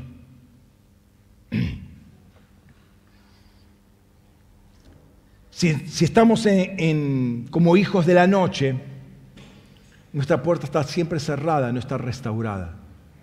¿Sí? No funcionamos como puerta. Cuando Adán y Eva pecaron, la puerta que daba acceso al árbol de la vida fue cerrada. Qué interesante, ¿no? La puerta estaba abierta. ¿Para qué? Porque ellos tenían que extender el huerto a toda la creación, a todo el mundo. La puerta estaba abierta. Pero en el momento que ellos pecan y son expulsados, la puerta se cierra. ¿Hasta cuándo? Hasta Cristo. En Cristo se vuelve a abrir. ¿Por qué? Porque somos restaurados en Cristo. Y nosotros nos transformamos en esa puerta junto con Cristo. Entonces, si nuestra vida sigue en oscuridad, eh, en principio diría, convertite. Pero remove toda tiniebla en tu vida, porque si no, no funcionas como puerta. Y no estás en la Nueva Jerusalén, no estás en Sion, y no, no te hagas la película evangélica que estás en Sion. Porque en Sion no hay noche, no hay tiniebla. ¿Para qué somos puertas abiertas? Para que por ellas entre, dice ahí, Eh, eh, y llevarán la gloria y el honor de las naciones. Por ahí entra el honor y la gloria, a través nuestro entra el honor y la gloria de las naciones. Obviamente, honor y gloria a las naciones, a la nueva Jerusalén que está fusionada con Cristo. No entrarán los mentirosos, dice. No entrarán los inmundos. Por ella entrarán los que son escritas en el libro de la vida del Corderito. Es decir, los que están llamados a ser salvos. La pregunta es si somos puertas abiertas o cerradas. Las puertas abiertas son las que han pasado de tiniebla a luz, ¿sí? a su luz admirable. ¿Para qué? Para proclamar de aquel, que lo llamó de la tiniebla a, la luz admirable. Eso, por eso somos puertas, ¿no? Para eso funcionamos como puertas. Son las que no cambian, eh, perdón, son las que no caminan más de noche.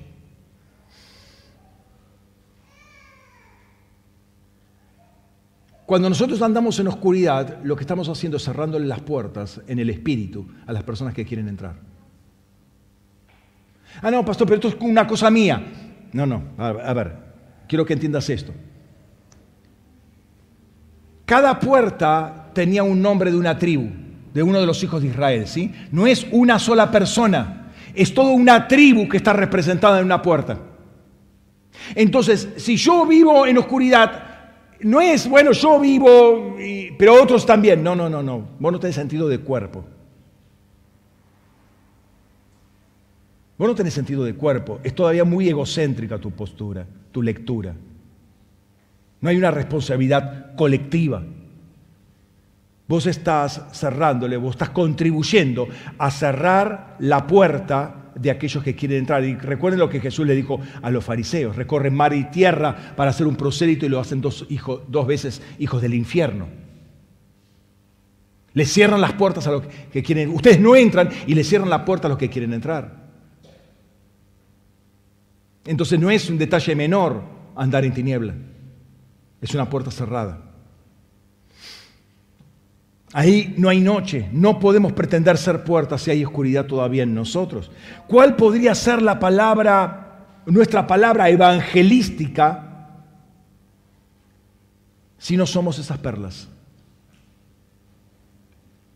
¿Desde de dónde predicamos? O sea, ¿desde dónde predicamos? Ahí se predica desde las puertas. Ahora, ¿quiénes estaban en las puertas, hermano? A ver, Biblia básico eh, eh, de, de Deuteronomio. ¿Quiénes estaban en las puertas? Los ancianos. ¿Quiénes eran los ancianos? Los que decían lo que entraba y lo que salía. Amén. Están en las puertas. Esto entra, esto no entra. Era, una aduana. ¿sí? Entra o no entra. Una aduana, aduana no argentina, una aduana del reino. ¿sí? que no se coimea esa, esa, esa, aduana. Eran los que impartían justicia, porque en, la puerta se impartía justicia. Era donde se establecía el comercio, porque ahí estaba la plaza pública. Qué interesante, ¿no? Que el espíritu del comercio, del comercio injusto es Tiro, ¿no? Y el rey de Tiro está identificado con querubín. O sea, fíjense cómo una puerta se puede corromper. Nosotros predicamos porque somos puerta, soltamos una palabra desde las puertas, una, palabra que está eh, en relación o, condice con una puerta abierta, una puerta en luz, una puerta que es una perla. Una puerta preciosa, o sea, la perla es preciosa. Imagínense una perla de un tamaño de puerta, eh, bruta perla, ¿no?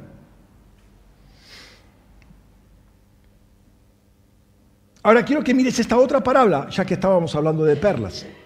Mira esta otra palabra, Mateo 13, 45 y 46. Dice, también el reino de los cielos es semejante a un mercader en busca de buenas perlas.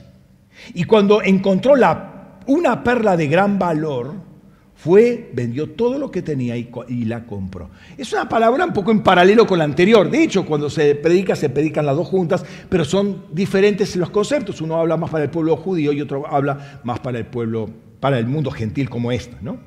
La pregunta nuevamente, ¿cuánto cuesta esa perla? La perla es producto de un animal inmundo como es la ostra. O sea, dentro del pueblo, dentro de la ley, si uno va a ver que la perla, así como el perro, la perla era un animal inmundo, o sea, la perla es algo inmundo. Entonces la perla habla del mundo gentil. Jesús entregó todo por tener a su iglesia, que es todo su vida, para obtener la iglesia. Esa perla es la iglesia, esa perla eres tú, soy yo. Y vimos eh, que las puertas de la Nueva Jerusalén eran perlas. Note que las perlas, las puertas tenían escritos los nombres, pero las perlas es la iglesia, jamás podía ser la perla el pueblo de Israel porque justamente era algo inmundo. La pregunta es cuántos nos valoramos a nosotros, que nos hizo perlas y nos posicionó, nos puso una bisagra en la, en la Nueva Jerusalén, para encajarnos ahí, ¿no? ¿Cuánto apreciamos y al mismo tiempo agradecemos a Dios por ser eh, puertas, por restablecernos en el diseño de puertas? Ahora, la palabra perla en griego es margarites. ¿De dónde viene la palabra margarita? Margarites, ¿sí? Y ahora voy a hablar de eso un poco. Vimos las puertas de la Nueva Jerusalén son margaritas, son perlas, ¿no? Ahora, Jesús dejó toda su gloria para hacernos puertas de la Nueva Jerusalén. Eso es restauración. Vio algo muy importante y clave eh, para cada uno de nosotros. O sea, haber perdido el diseño de puerta dejaba a la Nueva Jerusalén cerrada. Noten que cuando Nehemías eh, es comisionado para restaurar Jerusalén, que no se lo dice a nadie, en una noche, ahí capítulo 2, recorre las puertas que estaban destruidas, quemadas, los muros estaban destrozados y demás, y ahí empiezan a restaurar muros y puertas al mismo tiempo.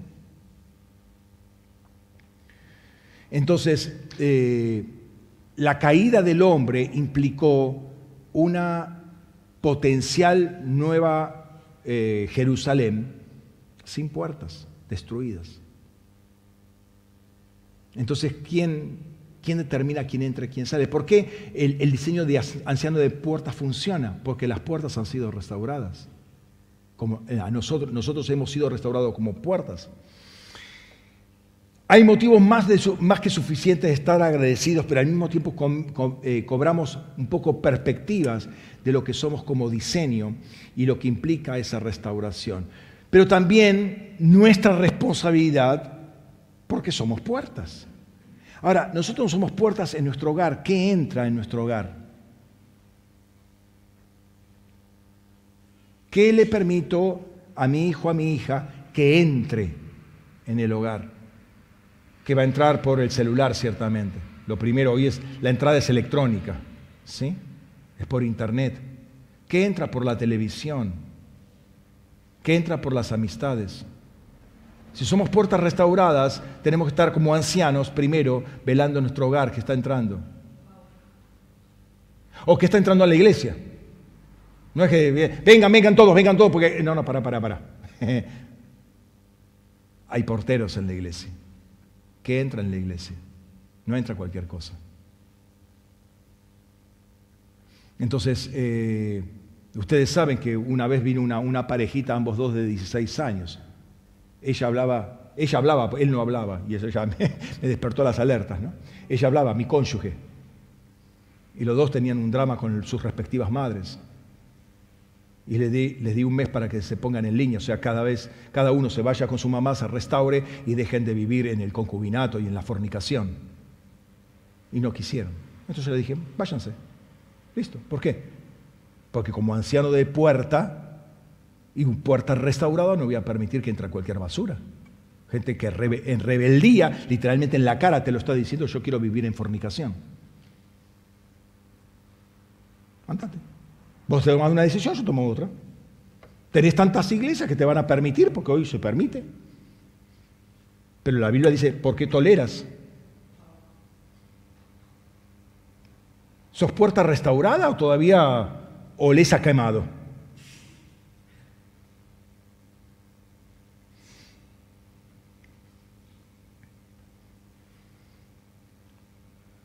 Al ser puertas, también nosotros somos porteros. Y al, haber un ángel en la puerta, nosotros eh, ese ángel también es un ángel portero. Está junto con nosotros. Es decir, que nosotros entramos a trabajar junto con ángeles. Una puerta restaurada tiene un ángel también con el cual trabaja, dialoga y operan juntos. ¿Cómo nos relacionamos con los ángeles? ¿Cómo nos vamos a relacionar con un ángel santo de Dios y yo vivo para el lado de los tomates? O sea, yo con mi actitud estoy pervirtiendo al ángel. O sea, no solamente estoy metiendo en mi hogar o en mi iglesia o en mi trabajo, en mis estudios, cualquier cosa, estoy eh, entrando cualquier tipo de mugre, estoy enmugreciendo al ángel también, lo estoy corrompiendo. Porque el, el ángel supone que la iglesia, comprada por la sangre de Cristo, es santa, tiene llamamiento. ¿No? Entonces, este es un tiempo nuevo, un tiempo de revelación, pero también eh, una vida restaurada implica un trabajo conjunto con los ángeles y esto no es eh, poca cosa porque esto nos moviliza. O sea, mi preocupación ahora tiene que ser cómo me puedo, eh, cómo puedo trabajar junto con ángeles, en una intercesión, cómo puedo dialogar para acortar camino que un ángel me diga lo que yo todavía no sé.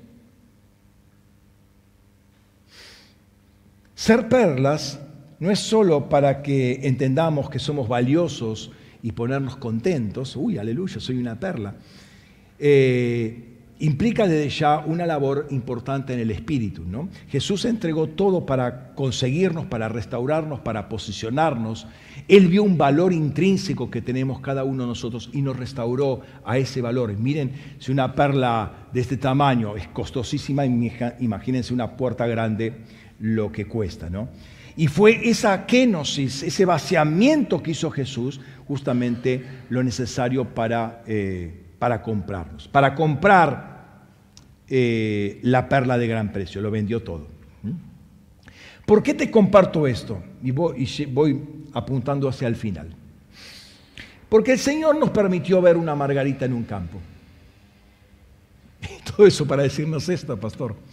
Sí, esa es la intercesión que tuvimos no sé si alguna predicación hubo por ahí, eh, pero esa es la última eh, reunión que tuvimos con el equipo ministerial, que nos permitió ver una margarita en el campo cuando nos reunimos. Y mientras contemplaba esa margarita, viene en primer plano, ¿no? Es una margarita bien grande. La margarita no es muy grande, pero la veía en primer plano, este, todo el zoom puesto ahí, entonces era bastante grande. Pero en ese momento empiezo a escuchar que alguien o algo se acercaba y en el, primer plano que tenía la margarita veo un hocico que empieza a mover la margarita. O sea, como quien dice, a tocar con el hocico los pétalos de la margarita. Entonces me, me alejo, o el espíritu me hace que me aleje y podía ver que era el corderito que estaba tocándole, acariciando los pétalos de la margarita con su hocico. Y la margarita que parecía muy grande, cuando la ves en, en, proporción al corderito, el corderito es mucho más grande que la margarita, aun cuando el corderito es un animal pequeño, ¿no? Entonces, este corderito olía la margarita, eh, muy lindo, muy, muy, muy la imagen, pero Fíjate que el, cordero es, un animal que, come hierba, comía pasto, pero no se come la margarita. La acarició con su hocico. Em, una de las cosas interesantes de la margarita, esto ya yendo a la parte, por así decirlo, botánica, es que la margarita no es una flor, es un conjunto de flores. Cada pétalo es una flor femenina. El centro que es amarillo son flores hermafroditas y relativamente simétricas. Los pétalos son asimétricos, pero son flores femeninas, o sea, necesitan una polinización para que produzca eh, las semillas adecuadas. Ahora, lo curioso también de, la margarita es que los pétalos están unidos de a cinco. Es muy interesante esto porque en el momento que eh, entendí esta realidad, me vino justamente el tema de las cinco vírgenes. ¿Se acuerdan? Eran cinco vírgenes insensatas y cinco íngenes eh, prudentes. Entonces, quiero que vayamos a esta parábola, Mateo 25, 1 al 13, dice, entonces el reino de los cielos será semejante a diez vírgenes que tomando sus lámparas salieron al encuentro del novio. Cinco de ellas eran insensatas y cinco eran prudentes. Porque las insensatas al tomar las lámparas no tomaron aceite consigo, pero las prudentes tomaron aceite en las, vasijas juntamente con sus lámparas. Más tardando el novio, todas comenzaron a cabecear y se dormían. Pero a, la medianoche hubo un clamor. He aquí el novio, salida al encuentro. Entonces todas aquellas vírgenes se levantaron y arreglaron sus lámparas. Y las insensatas dijeron a las prudentes, dadnos de vuestro aceite, pues nuestras lámparas se están apagando. Pero las prudentes respondieron diciendo, id más bien a los que venden y comprad para vosotras mismas, no sea que de ningún modo alcance para nosotras y vosotras. Pero mientras iban a comprar, llegó el novio y las preparadas entraron, entraron, puerta, entraron, ¿sí? Eh, con él a la fiesta de bodas y fue cerrada la puerta. Más tarde las otras vírgenes también llegaban diciendo, Señor, Señor, ábrenos. Pero él respondiendo dijo, de cierto os digo, no os conozco, velad pues, ya que no sabéis el día ni la hora aunque no dice cómo estas vírgenes estaban vestidas para entrar a la fiesta de bodas, justamente dice, eh, sabemos por otra parábola que cuando eh, el, amo, el, padre del hijo que se iba a casar, llama a todos, de los, porque los elegidos no vinieron, entonces llama de cada esquina, de plaza, barrio, de, todo, vengan, vengan, vengan. Después dije, pero ¿por qué estás vestido así? No estás vestido para una boda, las, a, las tinieblas de afuera, dice, ¿no? Entonces, evidentemente para estar en, la, en, esta fiesta de bodas, las vírgenes tenían que estar vestidas correspondientemente y probablemente eh, la vestimenta obvia era de blanco. ¿Por qué? Porque el blanco son las obras justas de los santos. No lo dice, pero a la luz de otras escrituras podemos entender y de hecho, eh, la iglesia ha sido vestida limpio, de lino limpio, fino y resplandeciente, sin mancha ni arruga. ¿Por qué? Porque el lino blanco son las obras justas de los santos. Así que eh, cabe de, cajón que la vestimenta de estas mujeres eran blancas. ¿no? El foco, sin embargo, está en el hecho de que estas vírgenes tenían lámparas con aceite. Estoy hablando de las prudentes, lámparas con aceite. O sea, ellas aunque podían dormir, y de hecho durmieron, se durmieron, eh, eran prudentes porque habían procurado tener aceite, porque saben que el aceite es lo que alimenta la lámpara para que la lámpara esté encendida. Eran mujeres que buscaban vivir con luz en su vida. ¿Se dan cuenta? Para entrar a las bodas hay que tener luz, hay que vivir en luz, para lo cual procurar el aceite, ¿no? Entonces, cuando se acercó el corderito, Déjame que vuelva, eh, que, salte nuevamente. Em, eh, cuando se acercó el corderito, toca con su hocico los pétalos, los pétalos estos unidos de a cinco, los acariciaba como diciendo, me estaban esperando, aquí estoy.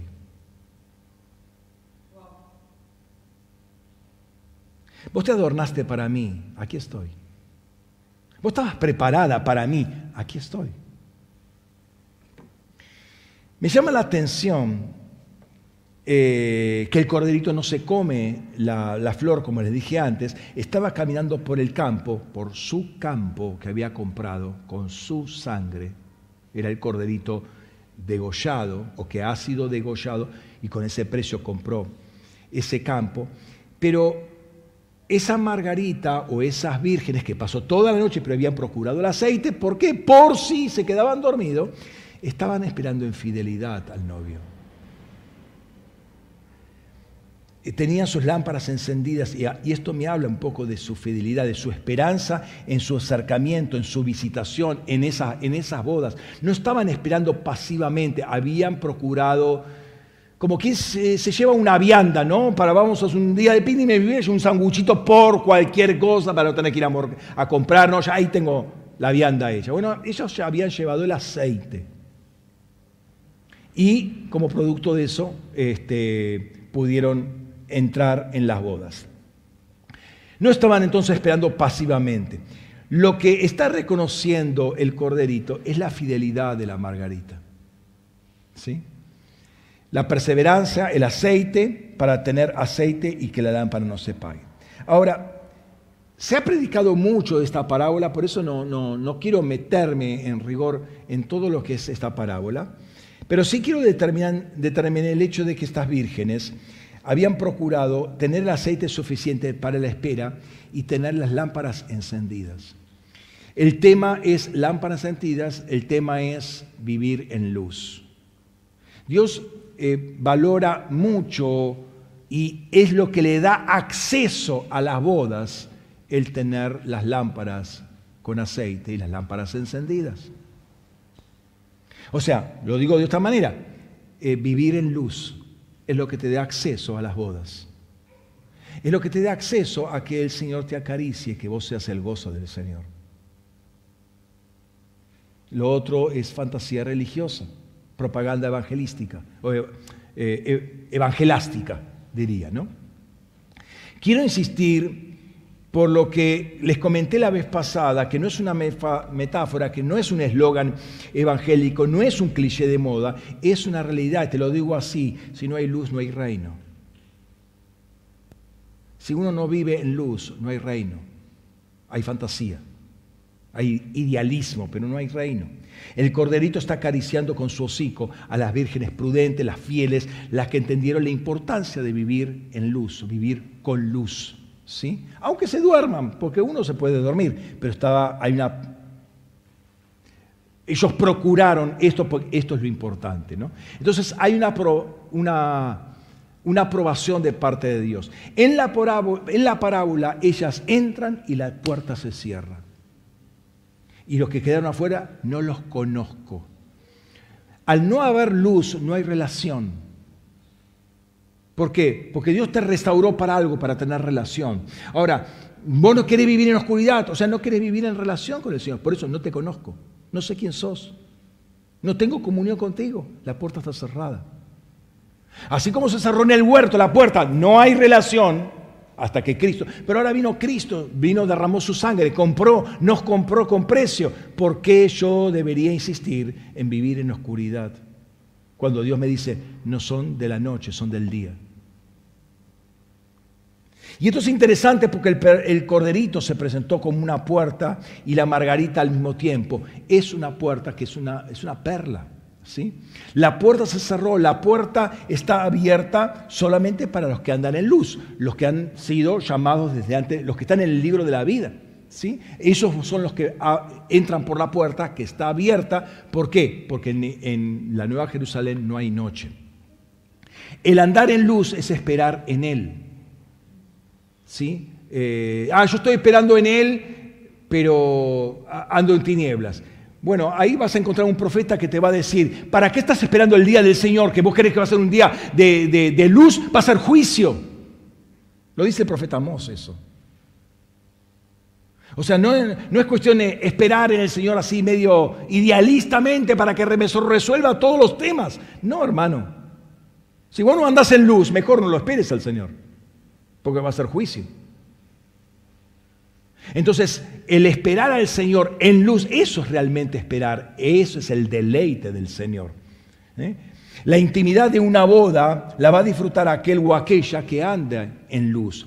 Y después, de, después que, vino, eh, perdón, que vino el novio, la puerta se cerró y Jesús se define a sí mismo a la iglesia fiel, a la iglesia de Filadelfia, ¿ah? la iglesia del amor de los hermanos, como el que abre y nadie cierra y cierra y nadie abre. O sea, con el señorío de Cristo no se juega, en otras palabras te está diciendo eso.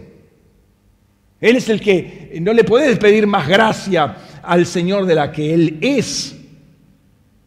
Entonces, no, eh, es un detalle menor esto de, combinar eh, lo que decimos, espero en el Señor, y el andar en luz. Las dos cosas van de la mano. Ahora, fíjate que esta, estas mujeres, estas cinco vírgenes, se las llama prudentes. La palabra es eh, frónimos. La palabra prudente en griego es frónimos. ¿eh? Y frónimos quiere decir sensato, sagaz, discreto, ser cauto. Viene de la palabra fren, que a su vez viene del verbo obsoleto frao, que quiere decir frenar. ¿Sí? De, modo que fren tiene que ver con el abdomen, porque tiene que ver con las pasiones, con todo, eh, todo un, movimiento interno para producir una cantidad de deseos en uno, ¿no? Sentimientos, nuestra naturaleza sensible. Entonces, frónimos es aquel o aquella que puede frenar sus pasiones para no dejarse controlar por ellas. O sea, estas mujeres eh, prudentes no se dejaban llevar por lo que ellos pensaban de sí mismos, por lo que sentían, por lo que les parecía, no, no, eran llevadas por el Espíritu. Su Espíritu gobernaba, su luz gobernaba porque el espíritu es la lámpara del hombre. ¿sí? Entonces, eh, eh, no habla de personas descontroladas, sino que pueden gobernar o reinar sobre sus emociones y sobre las circunstancias a la luz de la luz. Y de esta palabra viene otra palabra que es froneo. ¿sí? Froneo muy utilizada por Pablo, que tiene que ver con toda una estructura de pensamiento, cosmovisión, esquema mental, disposición o patrón de pensamiento. Es más que pensar, es lo que estructura los pensamientos. El froneo sería para la Biblia lo que es la lógica para Aristóteles, por así decirlo, y abarca mucho más, ¿no? Entonces, estas vírgenes sensatas gobiernan sobre sus emociones, no se dejan manejar por las circunstancias, no son impulsivas, sino que reinan y tienen un patrón de pensamiento que es acorde al reino. Y esto es lo que va a decir Pablo. Vuelvo, eh, me había olvidado de ese texto.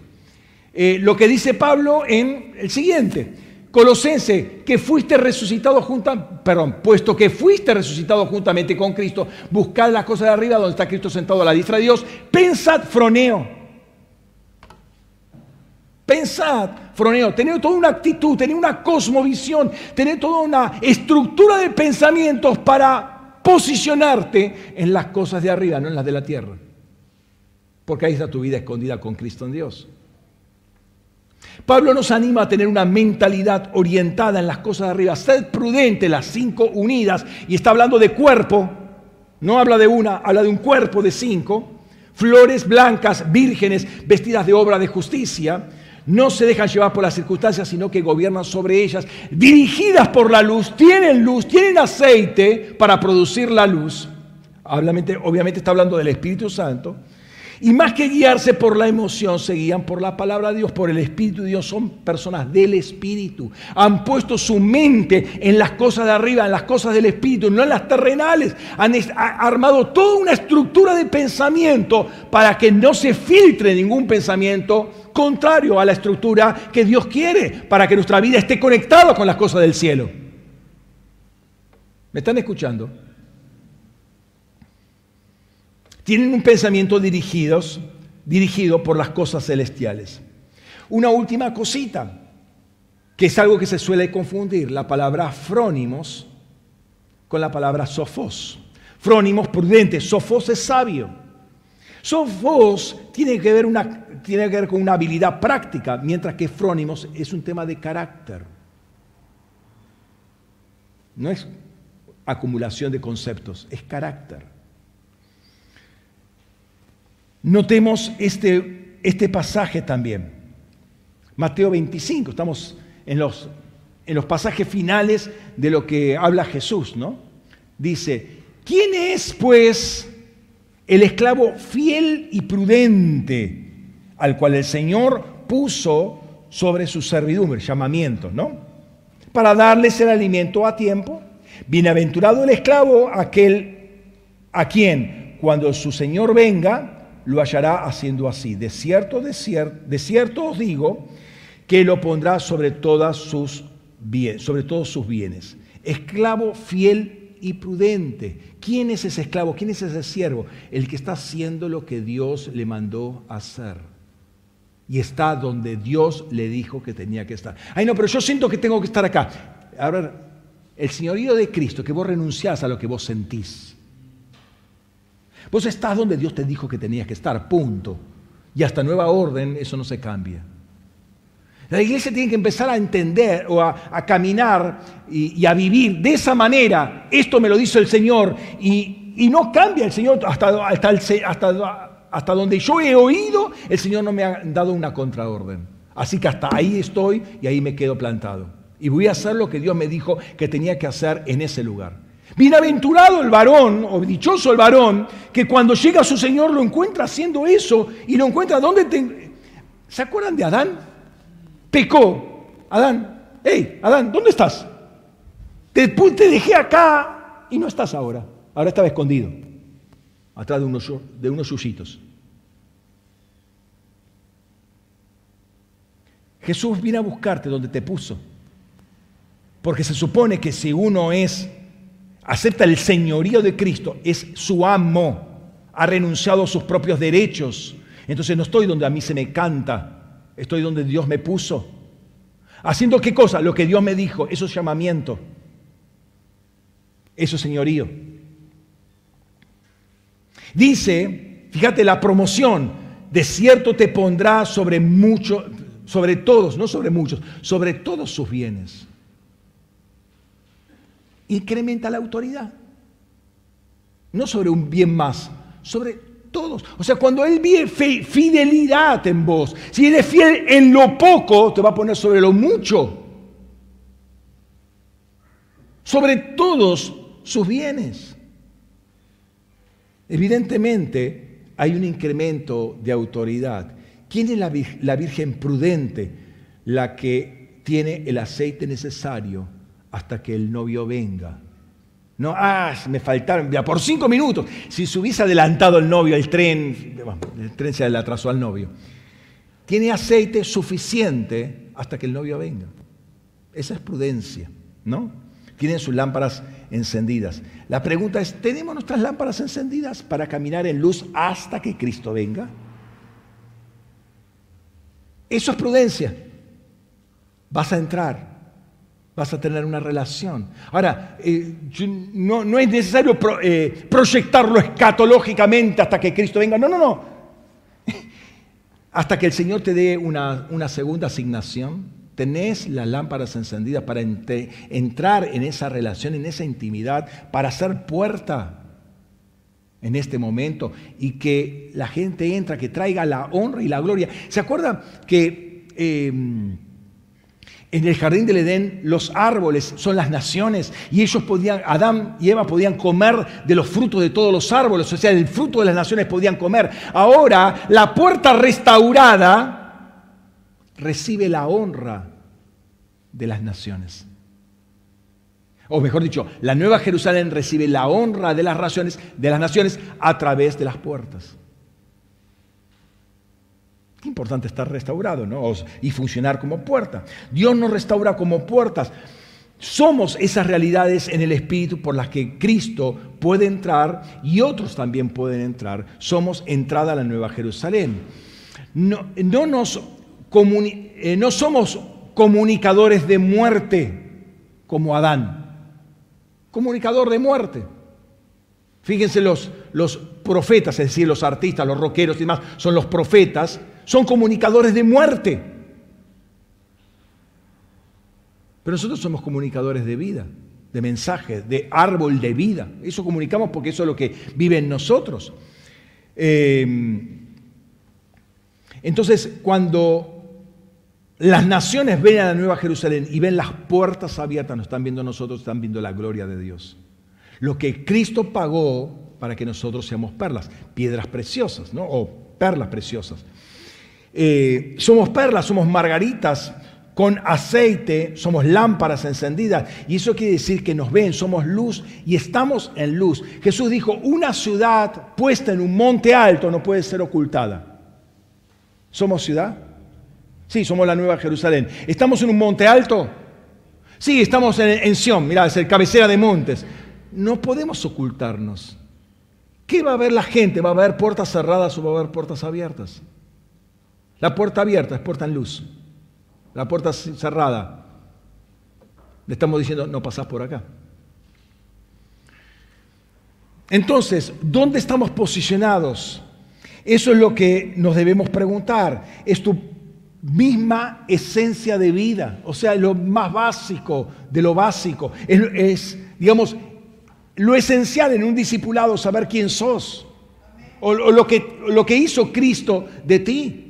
¿Para qué? Para otros, para darle gloria a Dios, pero para cumplir el propósito que fue cercenado o puesto en stand-by por el pecado de Adán. Tú como personas, ¿dónde estás posicionado? ¿Hay luz en tu vida? ¿Otros pueden ver tu luz o la luz del Señor en ti? ¿Eres puerta restaurada? Los que, eh, los que tienen que ser salvos, ¿pasan a, a través tuyo?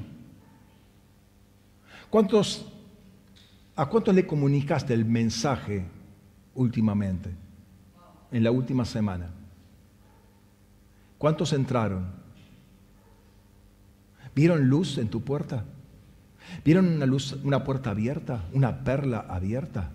Entraron y vieron, wow, mirá lo que es la Nueva Jerusalén, calles de oro, mar de cristal. La vieron, pasaron a través tuyo y vieron, tuvieron toda esa revelación. O sea, esto no es una decoración, no es una metáfora que está poniendo Juan, es algo que vio, que está describiendo a la iglesia. Lo que es abominable pasa a través tuyo sin pestañear.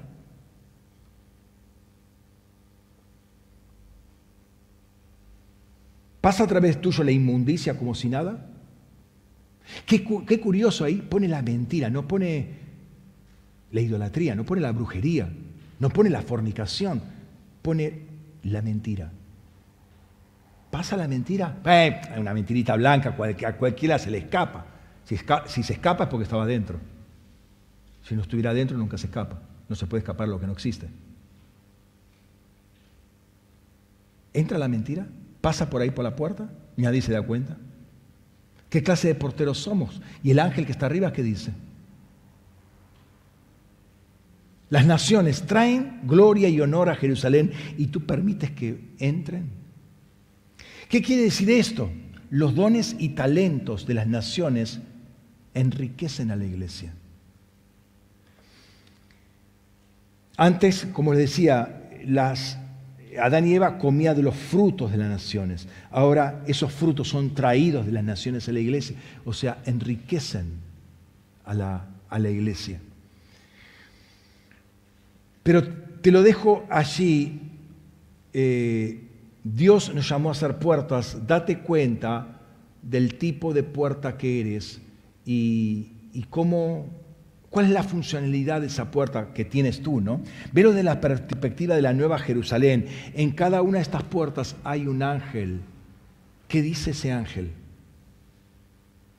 No está de decoración, hay una, hay una relación. ese ángel es idéntico a ti. Cuando uno escucha hablar ese ángel, uno no sabe si es un ángel o eres tú. Tiene tu misma apariencia así como el ángel de Yahvé era Jesús mismo.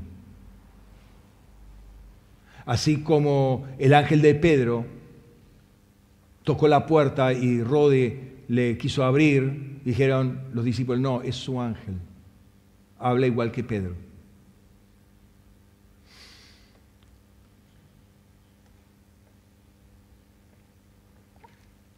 Comenzábamos con este texto y termino con esto. Oh Yahvé, ten misericordia de mí, mira mi aflicción a causa de quienes me aborrecen. Tú que me levantaste de las puertas de la muerte. Hoy hablábamos de eso en una de las alabanzas. Mi esposa no sabía, esto lo preparé en México.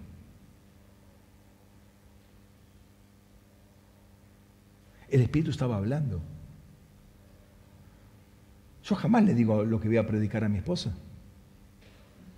Pero ustedes pueden ser testigos de que domingo tras domingo lo que se predica coincide con lo que se adora, con lo que se suelta en, el tiempo de adoración, llamámosle eh, ese tiempo, aunque ahora también es un tiempo de adoración. Jesús o Dios nos levantó de las puertas de la muerte. ¿Y para qué nos levantó? Y acá este, dice este texto, tú que me levantaste de las puertas de la muerte, para que pueda alabarte delante de todos en las puertas de la hija de Sión. La perla esa está alabando delante de todo el mundo. O sea, la puerta, por eso dice, entrar por sus puertas con acción de gracias, alabad su nombre, Salmo 100, ¿se acuerdan? ¿no? Entonces la puerta es lo primero que testifica de la alabanza de quien está dentro. ¿Me está siguiendo? O sea, la perla esa lo que hace es adorar, exaltar el nombre del Señor, para que dice ahí, me levantaste de las puertas de la muerte para que pueda alabarte delante de todos en las puertas de la hija de Sión y pueda regocijarme en tu salvación. Qué interesante, ¿no? Hablando del gozo. Podemos presentarnos en alabanza delante de todos, delante de todo el mundo, en las puertas de Sión. Acá dice de las hijas de Sión, pero básicamente lo mismo. Como puertas de remida, como puertas perlas, como puertas de luz como puertas abiertas. O sea, cuando uno eh, eh, entra a trabajar, por ejemplo, con el tema de puertas, no es una metáfora, no es una forma de hablar, no hay toda una realidad en el espíritu que nos compromete ciertamente.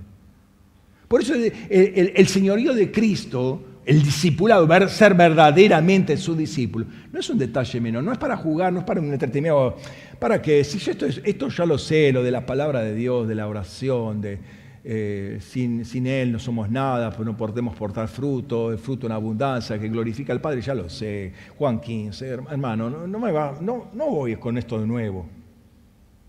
El verdadero discipulado es morir, es entregar todo, no los pecados malolientes, es entregarlo todo y seguirlo a Él si no, no podemos ser sus discípulos. ser Jesús Señor no quiere decir que solamente me salvó de los pecados. He rendido todos mis sentimientos, mis gustos, mis pasiones, mis tiempos, mi energía, todo rendido a Él. Todo lo que para mí era producto de orgullo, de ganancia, de jactancia, lo he tenido por basura. Cuando yo conocí a Cristo, todo eso pasó un, un decimocuarto plano. No me interesa ya. Para mí el vivir es Cristo y el morir es ganancia. ¿Qué? ¿Cuál es la ganancia? Cristo. Todo eso era lastre, era carga, que no, no, no, no podía eh, avanzar, no podía correr em, ante tal nube de testigos, em, despojado de todo pecado y peso y carga y mochila que os asedia y corred la carrera que tenés por delante puesto los ojos en Cristo, el autor y consumador de la fe. Entonces, hay muchas cosas que tienen, no solamente los pecados, hay muchos pesos que tenemos que dejar, anclajes a esta tierra, a este mundo, a estas cosas transitorias que tenemos que dejar para que nuestra vida, que está escondida con Cristo en Dios, se revele, la vida de resurrección se revele en nosotros. Para eso tenemos que tener un froneo, tenemos que poner nuestros ojos en las cosas de arriba. Amén. Es un amén evangélico, un amén de, bueno, el otro dice, yo también voy a decir amén, y cuando el pastor dice amén, hay todos tenemos que responder amén a coro, al estilo canto gregoriano, pero o es un amén de reconocimiento de señorío. Es diferente, ¿no? Cerra tus ojos un momento.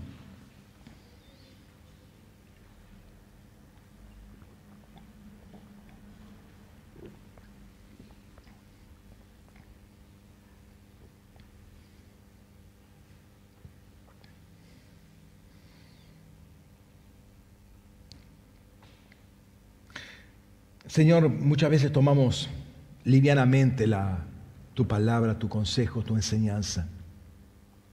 Muchas veces, como recién decimos amén o gloria a Dios o sí Señor, y un montón de expresiones de aprobación, pero una aprobación que algunas veces es mental, cuanto mucho, muchas veces es circunstancial o, o manejada por, por esa dinámica congregacional de que uno dice amén y todo lo demás también repiten amén, pero no, no vemos la implicancia de nuestra palabra, que nuestra palabra posiciona o nos posiciona en los celestiales.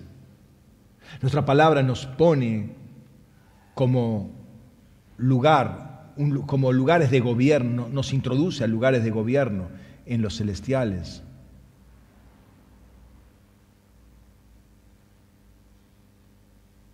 Señor, tú nos ascendiste y nos hiciste sentar a la diestra del Padre junto contigo. Y hay un nombre que te fue dado arriba de todo nombre, mucho más alto, mucho más arriba de todo nombre que se nombra. Para que en el nombre de Jesús, Señor, nos diste la autoridad para soltar palabras en tu nombre.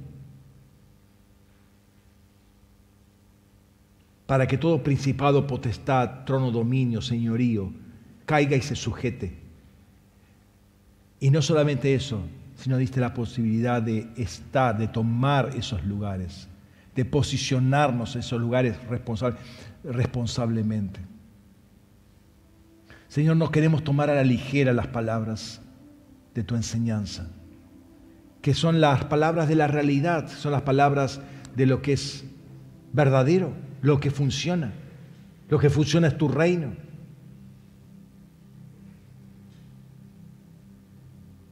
Y en esta mañana me quiero hacer eco de cada una de esas palabras, Señor. Si he tomado ligeramente tu palabra, si he hablado por, por inercia, si he hablado porque tengo una lengua que no sé qué hacer con ella. Y me, enseñaron a repetir, Señor, pero la, mujer sirofenicia, eh, cananea de Tiro y Sidón, una, una pagana, una pagana había escuchado una palabra y esa palabra la movilizó, esa palabra la hizo violenta, fue, fue contra todo, aún contra los propios discípulos que, que le, decían que, que se vaya, que molesta.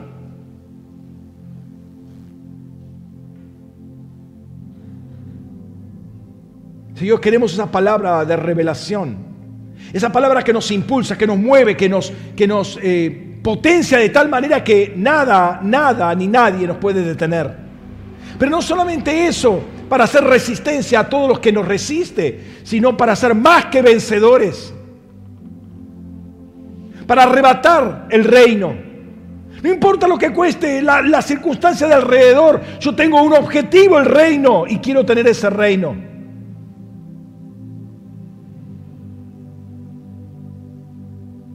Y Señor, quiero tener esa palabra de revelación en mi corazón. Quiero escuchar ese llamamiento, llamamiento celestial, llamamiento santo. Llamamiento poderoso, llamamiento que me separa para ti.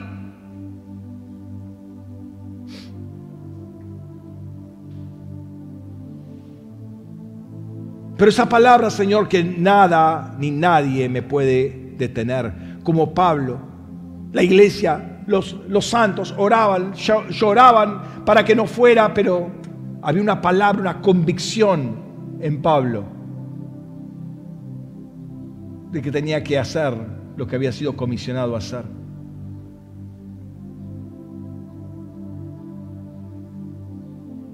Y Señor, sabemos, lo dice tu palabra, que Pablo quiso ser semejante a ti hasta en la muerte. Semejante a ti hasta la muerte. Ser testigo es ser martus. Es ser mártir hasta la muerte. Pablo decía, quiero ser semejante a Jesucristo en la muerte para participar del poder de la resurrección.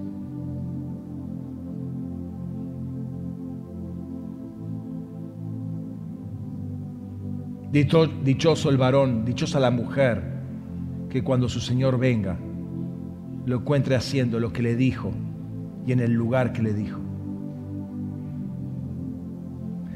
Dichoso el varón, la mujer, que cuando te encuentre, te acaricie el corderito con su hocico. Porque eres varón, mujer prudente que decidió caminar en luz, vivir en luz, ser del día, ser una puerta abierta. Predicar desde una puerta abierta que es una perla preciosa.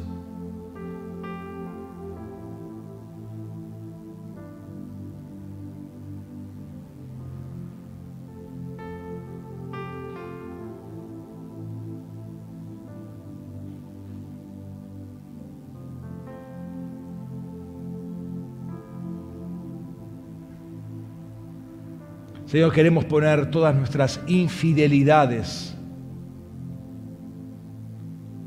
nuestra falta de prudencia que la Biblia llama insensatez,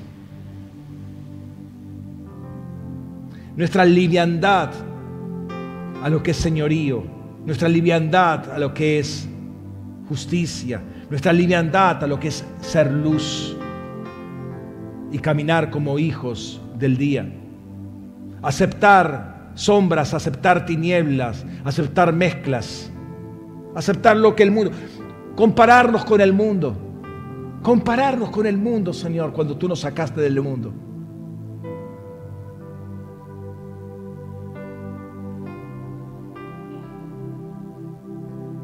Señor, queremos presentar eso delante de ti porque no habla de, de una puerta restaurada. Una puerta todavía que las bisagras le faltan aceite, hacen ruido. No pueden abrirse porque están tan herrumbradas, tan, tan, tan secas de aceite. No se pueden abrir, están atoradas, están atascadas. Son puertas oscuras. Y Señor, tú no me llamaste para ser una puerta cerrada. Tú no moriste en la cruz por baratijas, sino para comprar todo el campo y tener el tesoro o comprar la perla de gran precio. Y tú así nos has considerado como perla de gran precio. Señor, aceptamos tu valoración, no la nuestra. Lo que tú apruebas es lo que es genuino, lo que es verdadero, lo otro es adulación. No queremos lo falso, no queremos la adulación, no queremos la palmadita del hombre, no queremos la exaltación religiosa. Queremos tu hocico acariciándonos. Que esa respiración que sale por tu nariz sople tu espíritu sobre nosotros.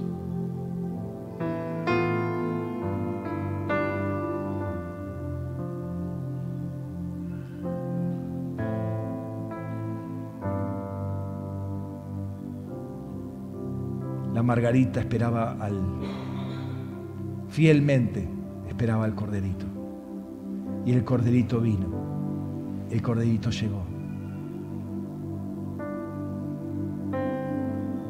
Y si tú eres como esa Margarita, sentí la, la caricia de su hocico.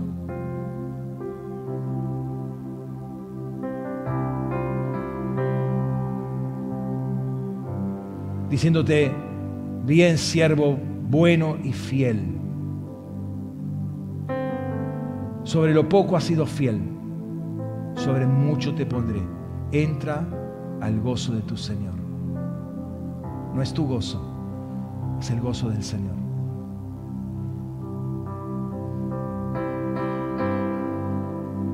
Si vos estás vestido de blanco,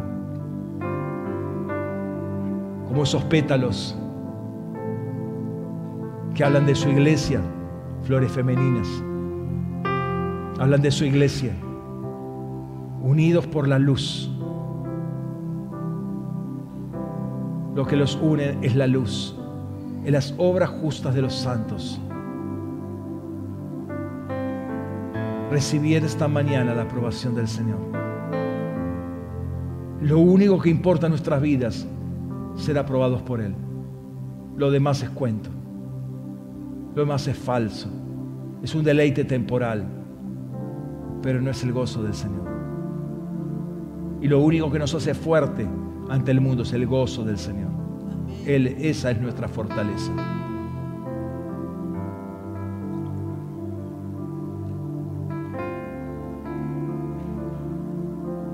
Señor, queremos honrarte en esta, en esta tarde. Queremos bendecirte, queremos exaltarte. Queremos reconocerte a ti como Señor de nuestras vidas. No un Señor con un perfil light, sino realmente Señor, a quien hemos entregado todo y no solamente los pecados. Que seas Señor total, que seas el Señor de nuestras vidas. Y nosotros caminar en luz y en justicia.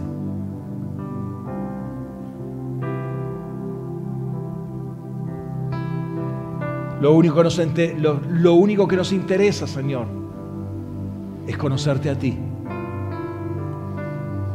Conocerte a ti, Señor. Como Pablo quería conocerte a ti. Y te conocía, pero quería ese conocimiento final, total, acabado, minucioso, íntimo, que lo llena todo.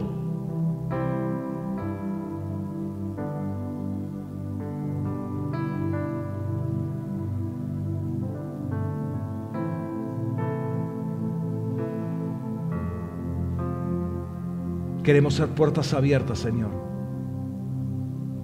Queremos ser puertas abiertas, porque tú así nos has hecho. Puertas restauradas, puertas abiertas, puertas de luz.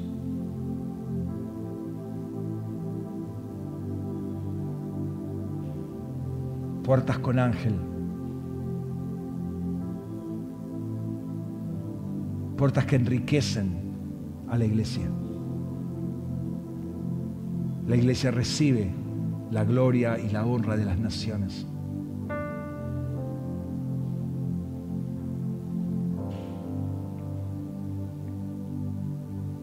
En el nombre de Jesús, puertas abiertas, para que entren por, por ellas, por nosotros, aquellos cuyos nombres están escritos en el libro de la vida del Cordero, que fue escrito antes de la fundación del mundo, en la kenosis de Cristo.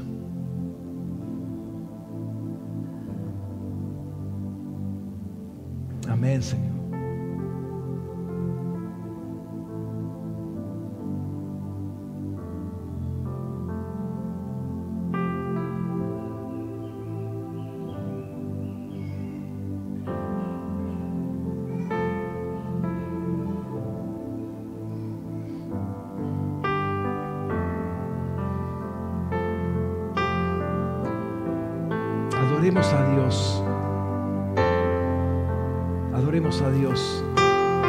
Puertas de la hija de Sión. Adorar a Dios. Alabarlo, exaltarlo, nos sacó de las puertas de la muerte y nos puso como puertas de la, de la Nueva Jerusalén en la Sion celestial. Aleluya. al cielo yo te adoro. Ponete de pie. Con los si eres puerta abierta, yo me exaltalo a Él. Mi corona toca el suelo,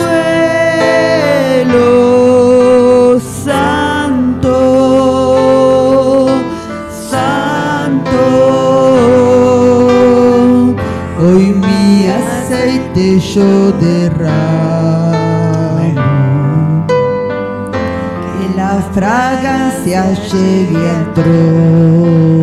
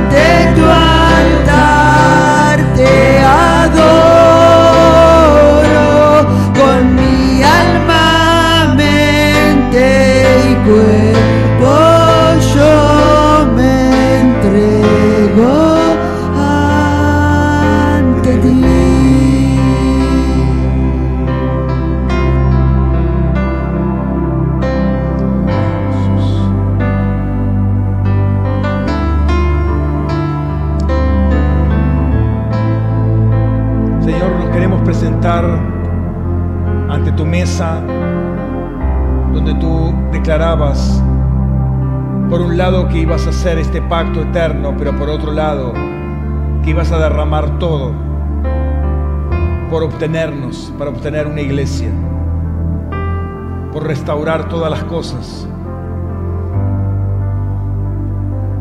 Y lo hiciste por amor a nosotros, pero también por amor al Padre. Fuiste obediente hasta la muerte y muerte de la cruz. Aprendiste obediencia. Y siendo perfeccionaste, perfeccionado, fuiste autor de salvación a todos los que te obedecen. Y queremos ser de ese grupo, de los que te obedecen. No, no, no somos salvos porque te obedecemos, sino te obedecemos porque fuimos salvos. Porque entendemos que es lo que corresponde para nuestro perfeccionamiento. Señor, nos queremos acercar a tu mesa para adorarte como puertas abiertas, como puertas de luz, para adorarte con aceite fresco en nuestras lámparas, con lámparas encendidas. Porque una ciudad puesta en un monte alto no puede ser ocultada. Es una luz que no puede ser escondida. Es una luz que da orientación. Una luz que dice, aquí estoy. Una, luz, un norte, un, un GPS que muestra el camino, que muestra la salvación, que muestra el reino. Señor, queremos exaltarte en esta, en esta tarde, Señor. Y unirnos a lo que es el pan y lo que es la copa. Queremos introducir este, este pan, este elemento pan y esta copa en la realidad del reino también. Tú nos has introducido, pero queremos esta sustancia física también introducirla, porque sabemos que es tu cuerpo y tu sangre. Y comer, participar desde los celestiales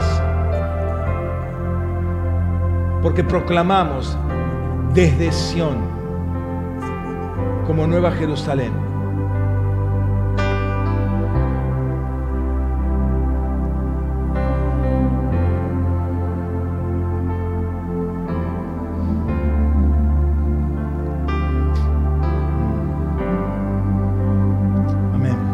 Restaura mi lámpara. Dame de tu aceite, que brille tu rostro sobre mí y que nunca me falte tu aceite, mi Dios,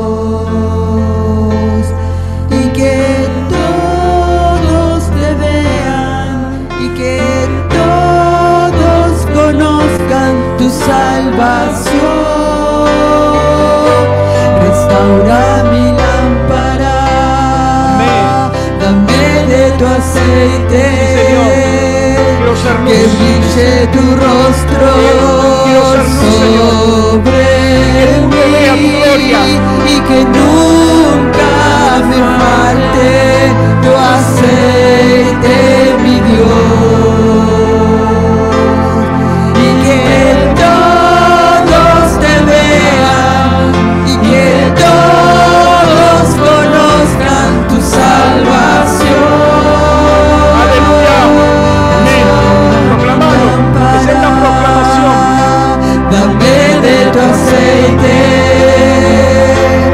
Que brille tu rostro